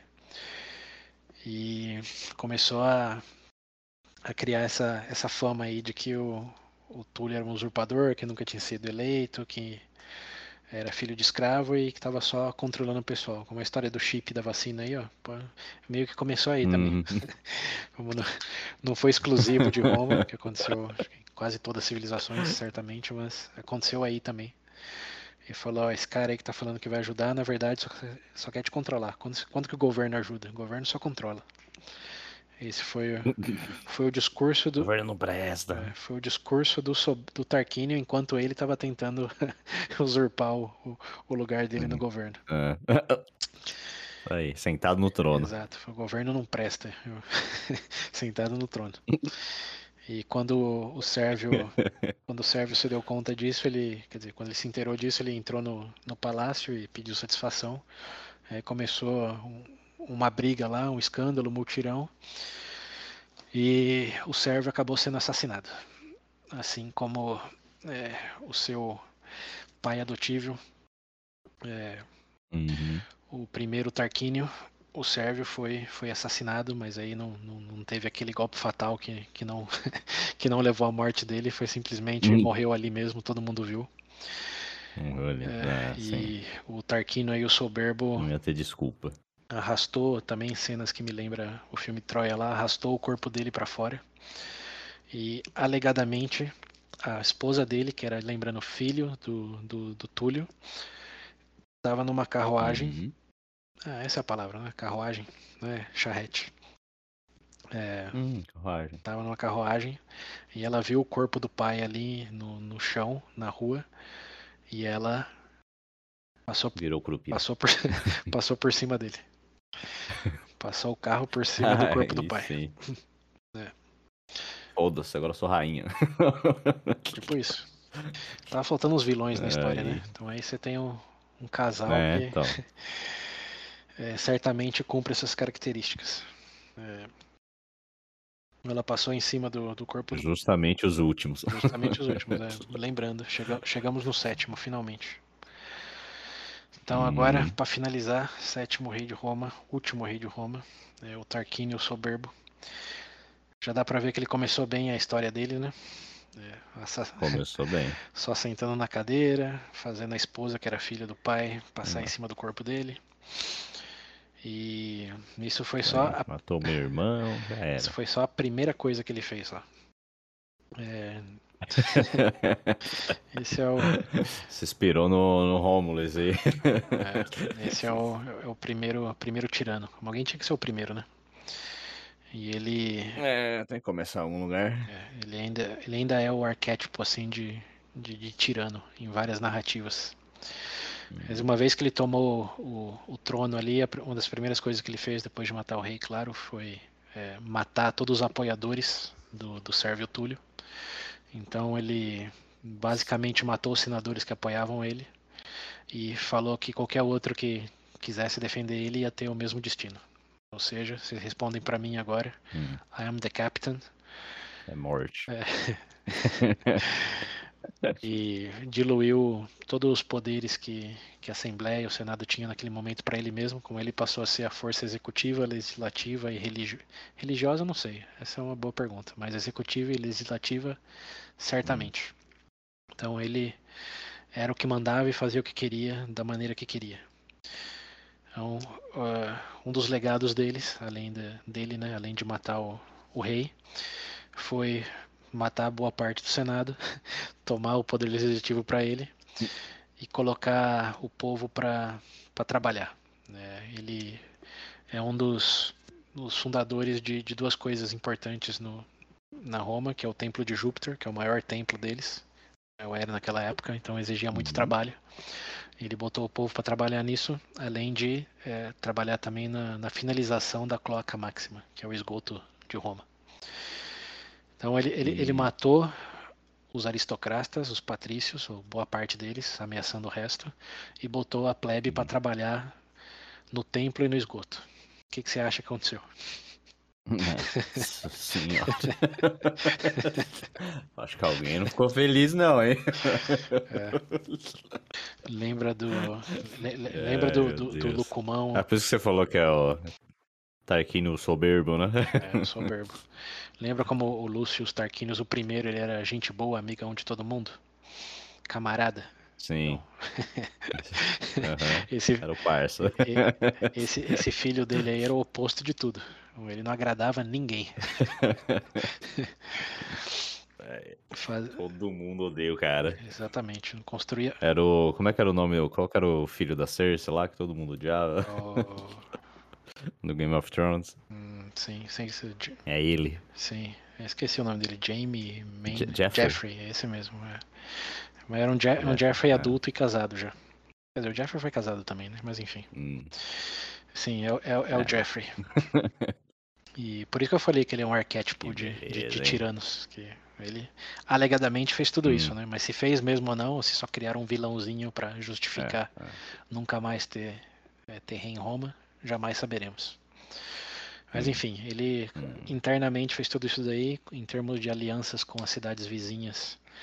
É, ele alegadamente convocou uma reunião lá uma vez para falar com os outros líderes da tribo e deixou todo mundo esperando pelo dia inteiro, como marcou às nove, chegou às quatro da tarde.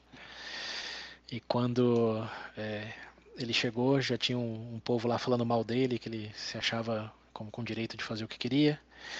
E ele marcou bem essas pessoas falando mal, em, em particular uma pessoa, e pagou um escravo dele para ir botar arma no, na casa desse, dessa pessoa que estava falando mal dele, no acampamento.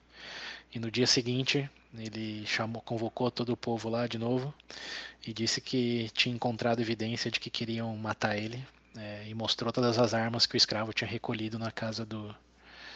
Recolhido não, acho que ele chamou todo mundo para casa dele e lá eles viram que ele estava cheio da, das espadas, das lanças. Okay, e ali mesmo ele falou a evidência de que queria me assassinar, então é, julgou ele à morte ali mesmo, naquele lugar, e matou a pessoa que estava falando mal nele, como testemunha, com a testemunha de todos os outros líderes ali das tribos latinas.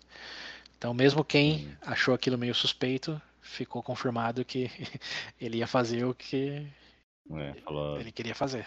Deixa quieto. É, falou, termina Não quero ser o próximo a morrer. Ele basicamente matou o cara e falou: Alguém tem alguma coisa mais para reclamar de mim? Foi tipo essa cena. É. e...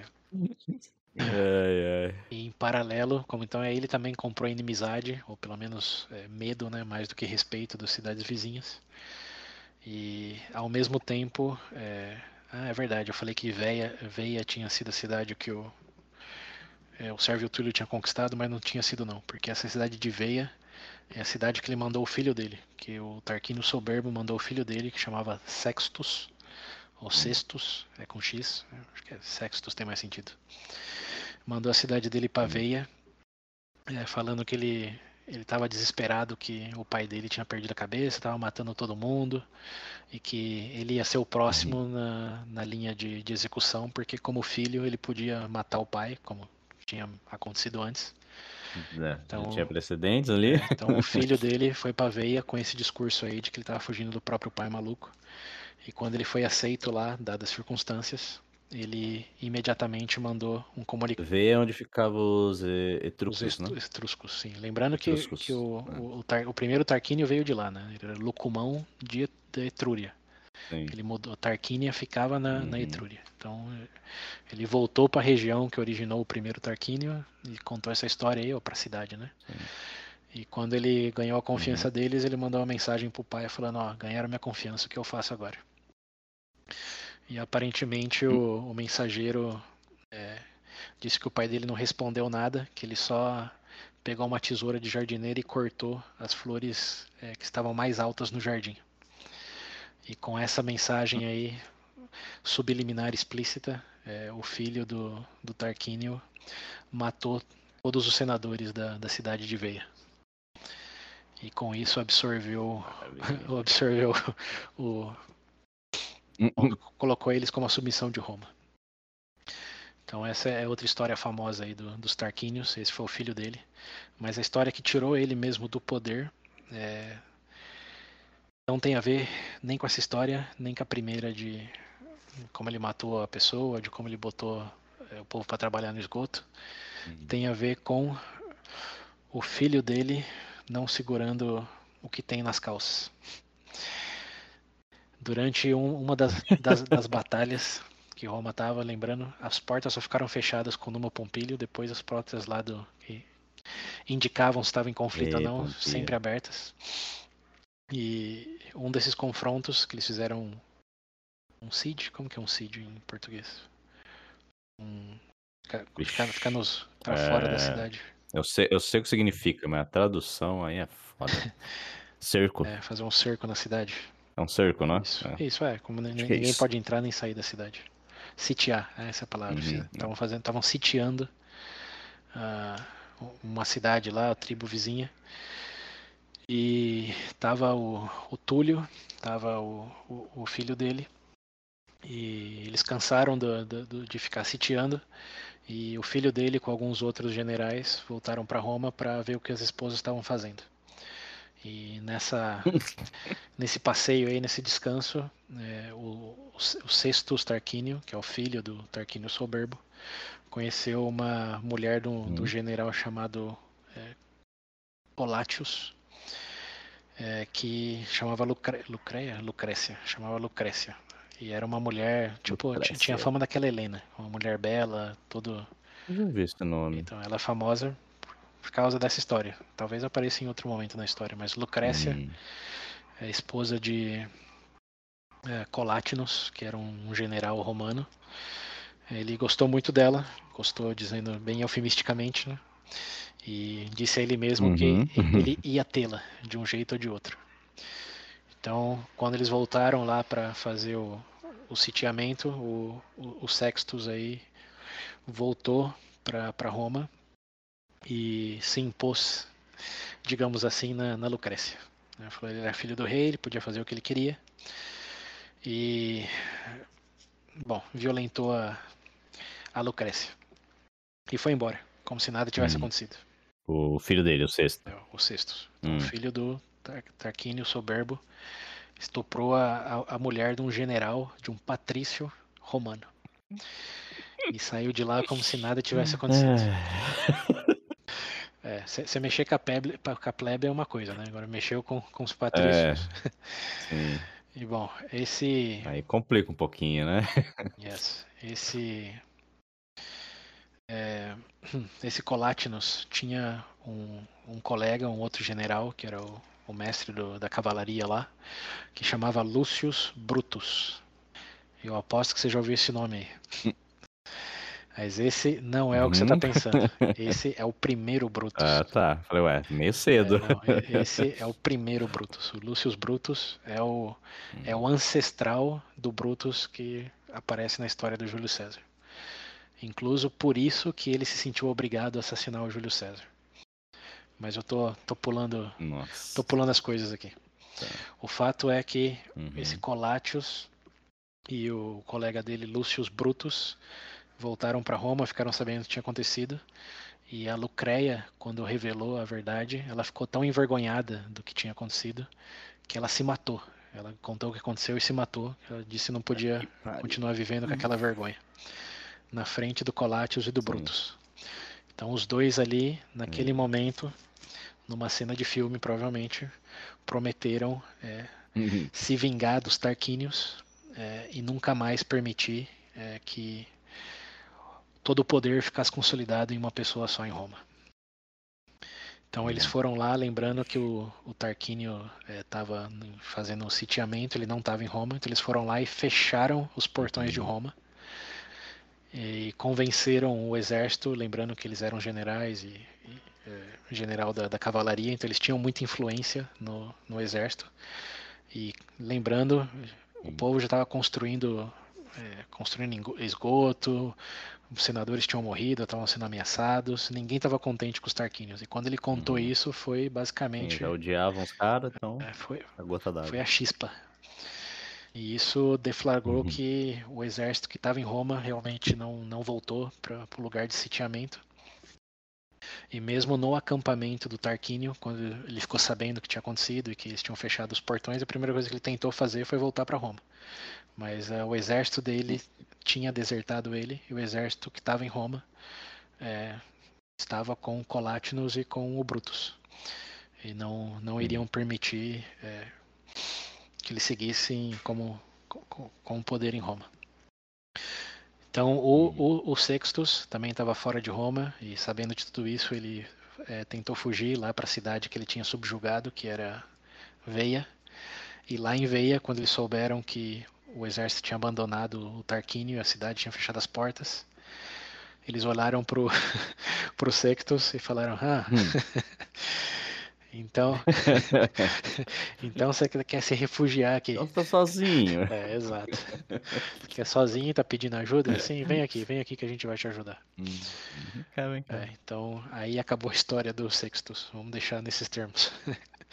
O Sextus nunca mais é. apareceu em momento algum do, da história romana. Mas, é, mas o, o Tarquínio é, se exilou para outro lugar e com alguns outros aliados próximos ali, que sempre tem aliados próximos, né? não é todo mundo deserta 100%, até porque tem muito interesse, digamos, financeiro, de patrimônio é, político involucrado, é, envolvido.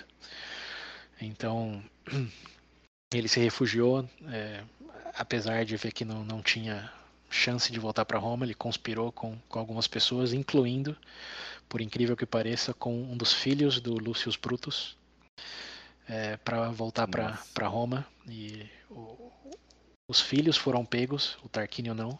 E o Brutus é, teve hum. que condenar os próprios filhos à morte porque estava auxiliando a volta de um tirano do rei, que era o Tarquínio Soberbo. Hum. Então, é, a história do primeiro Brutus aí. Tá boa. É, a história do primeiro Brutus aí é, é, intensa. Mas foi ele, então, junto Sim. com o Colátinos, que foram é, quem decidiram e convenceram Roma de que não valia a pena ter rei, que não era como a cidade deveria evoluir. E eles decretaram, ah, bom, junto com, com a Assembleia e com os senadores, é, decidiram que em vez de rei, Roma ia ter dois cônsuls ou consulares é, por 12 meses.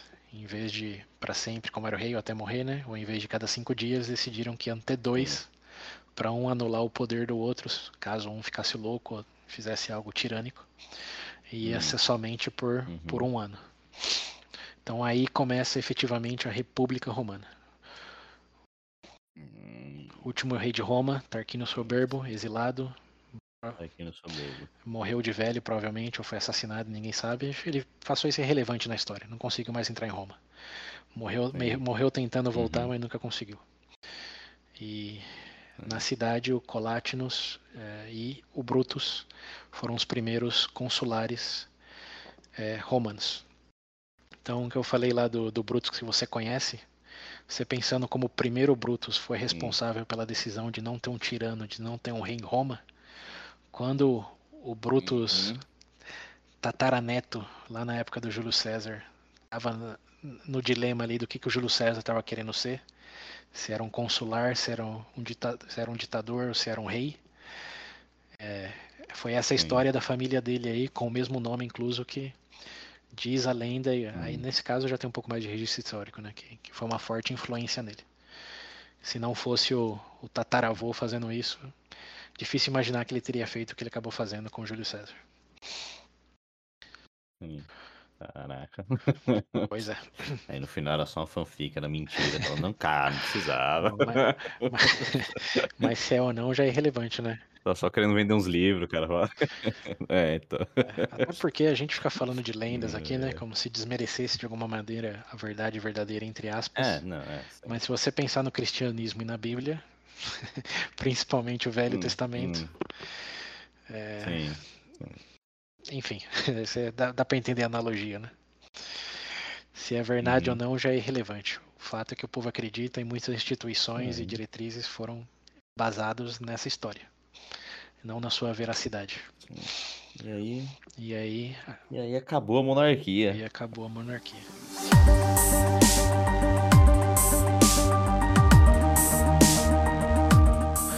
Curto, rápido passeio aí por Sete Sete Reis. E suas. É, então.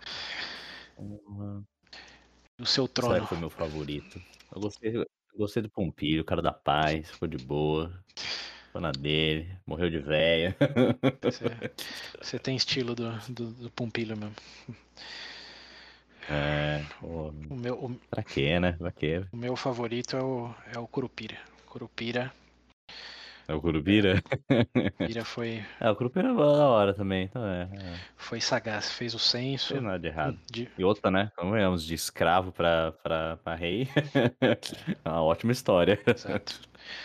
Pena que morreu assassinado pelo filho do, do predecessor, né? Mas. É, É, en- né? enfim. Faz parte. é isso aí. Você- como, como a gente tá falando bastante que Como é que é a frase do Batman? Você, você morre como herói ou você vive se tornar um vilão? é, t- tirando numa Pompilhos, isso é verdade pra quase todos. Sim, é, então. Mas. Maravilha. Enfim, nessa história aí do, do- do- da monarquia aí tem que colocar um grande asterisco aí de que é, essa é a história dos romanos contados pelos romanos. Então, como você vê aí Hum. os etruscos como os últimos três reis, tem muita gente que diz que é muita coincidência de que tinha um, um povo aí tão maior e tão mais é, capaz, belicamente falando, do lado de Roma que nunca invadiu Hum. Roma. Então você ter três etruscos no final, com essa questão já hereditária muito mais forte, de filhos, etc. Como tem muita gente que diz que Ro- é Roma maquiando ah, o período aí que eles foram invadidos e dominados pelos etruscos. É, porque eu tinha visto alguma coisa falando. Comentário falando que eh, os, os etruscos teriam in- invadido a, a Roma num certo momento, tá ligado? Que era por causa deles que ia acabar a monarquia, algo assim. Uhum. Ou era só uma teoria, não lembro. Nunca ouvi algo, algo do gênero, algo nessas linhas. De que Roma tinha sido dominada pelos, pelos etruscos. E a expulsão deles depois de, de Roma foi o que tinha acabado com a monarquia, ou algo assim. Uhum. Ou que decretou o fim da monarquia, lá. Sim, exato. Essa é a versão mais plausível assim do que provavelmente aconteceu, né? Eles Hum, foram invadidos e aí maquiaram a história Hum. com ah, foi um imigrante que chegou aqui, Roma aceitou e aí teve toda essa hum. essa questão aí, mas na real, né, Roma? Ninguém é bobo não. Tre- É. Três reis etruscos. o primeiro rei foi amamentado por lobo. É, exato. Não começou, forçou demais já no começo a história. exato. É, tu- tudo bem que não tinha, ninguém tinha, não tinha faculdade lá de, de literatura criativa, mas é, É. do- pra quê? Nem precisavam. do- 2.600 anos depois, né? É. É. Uhum. Mas bem, Exato. enfim, então esse é a monarquia romana. Bom, gostei da história do- dos reis. Sim, bem, é mais divertido que, que Game of Thrones, em muitos sentidos. Pô, é, então. E o bom disso é que você fala, devia ter uma série Pois disso. é. Bom, tem várias inspiradas por isso. Mas aquela do Romulus que eu falei tem uma segunda temporada. Hum. Talvez tenha uma terceira. Talvez vire uma série aí de, sei lá, 15 temporadas que chegue até o fim da monarquia, pelo Pensou? menos. Cada rei? É, tem que ser, né? Porque o Romulus já vai ser o legal. primeiro agora, é, na, na segunda temporada. É, então, sim. Espero que não termine nele, embora Eu assisti o primeiro episódio, gostei. a ambientação é legal, né? Sim, pô, a imitação é legal. Hum, É, só é meio estranho realmente no começo, que é que nem você falou em latim arcaico, né? é. Eu falo, meu Deus. Vai ter algumas palavras que dá pra você entender, assim, É. uma ou outra. Até parece que é, é latina. Não entender, mas você. Reconhece, É, né? então é. Como patre, de pátria e família. Sim, Uhum. Sim. Mas bem, é isso aí. Mas muito bom, bom. Gostei desse episódio também. Boa. Gostei do, do anterior, gostei desse também. A história dos reis aí é. Dá até inspiração. Se algum dia eu for escrever alguma história de. pra, vo pra você e pra, que pra tenha muitos. muitas intrigas. É, É, mas, mas- então, mas as, in- as intrigas. sei de onde, da onde beber. Não, não querendo spoilear muito, né? ela- as intrigas começam mesmo na República. Por enquanto a gente tá na, na Hum. versão light de Roma. Os próximos capítulos, vamos ver onde realmente as intrigas começam e o que que, o que, que vira essa história aí da, da República Romana.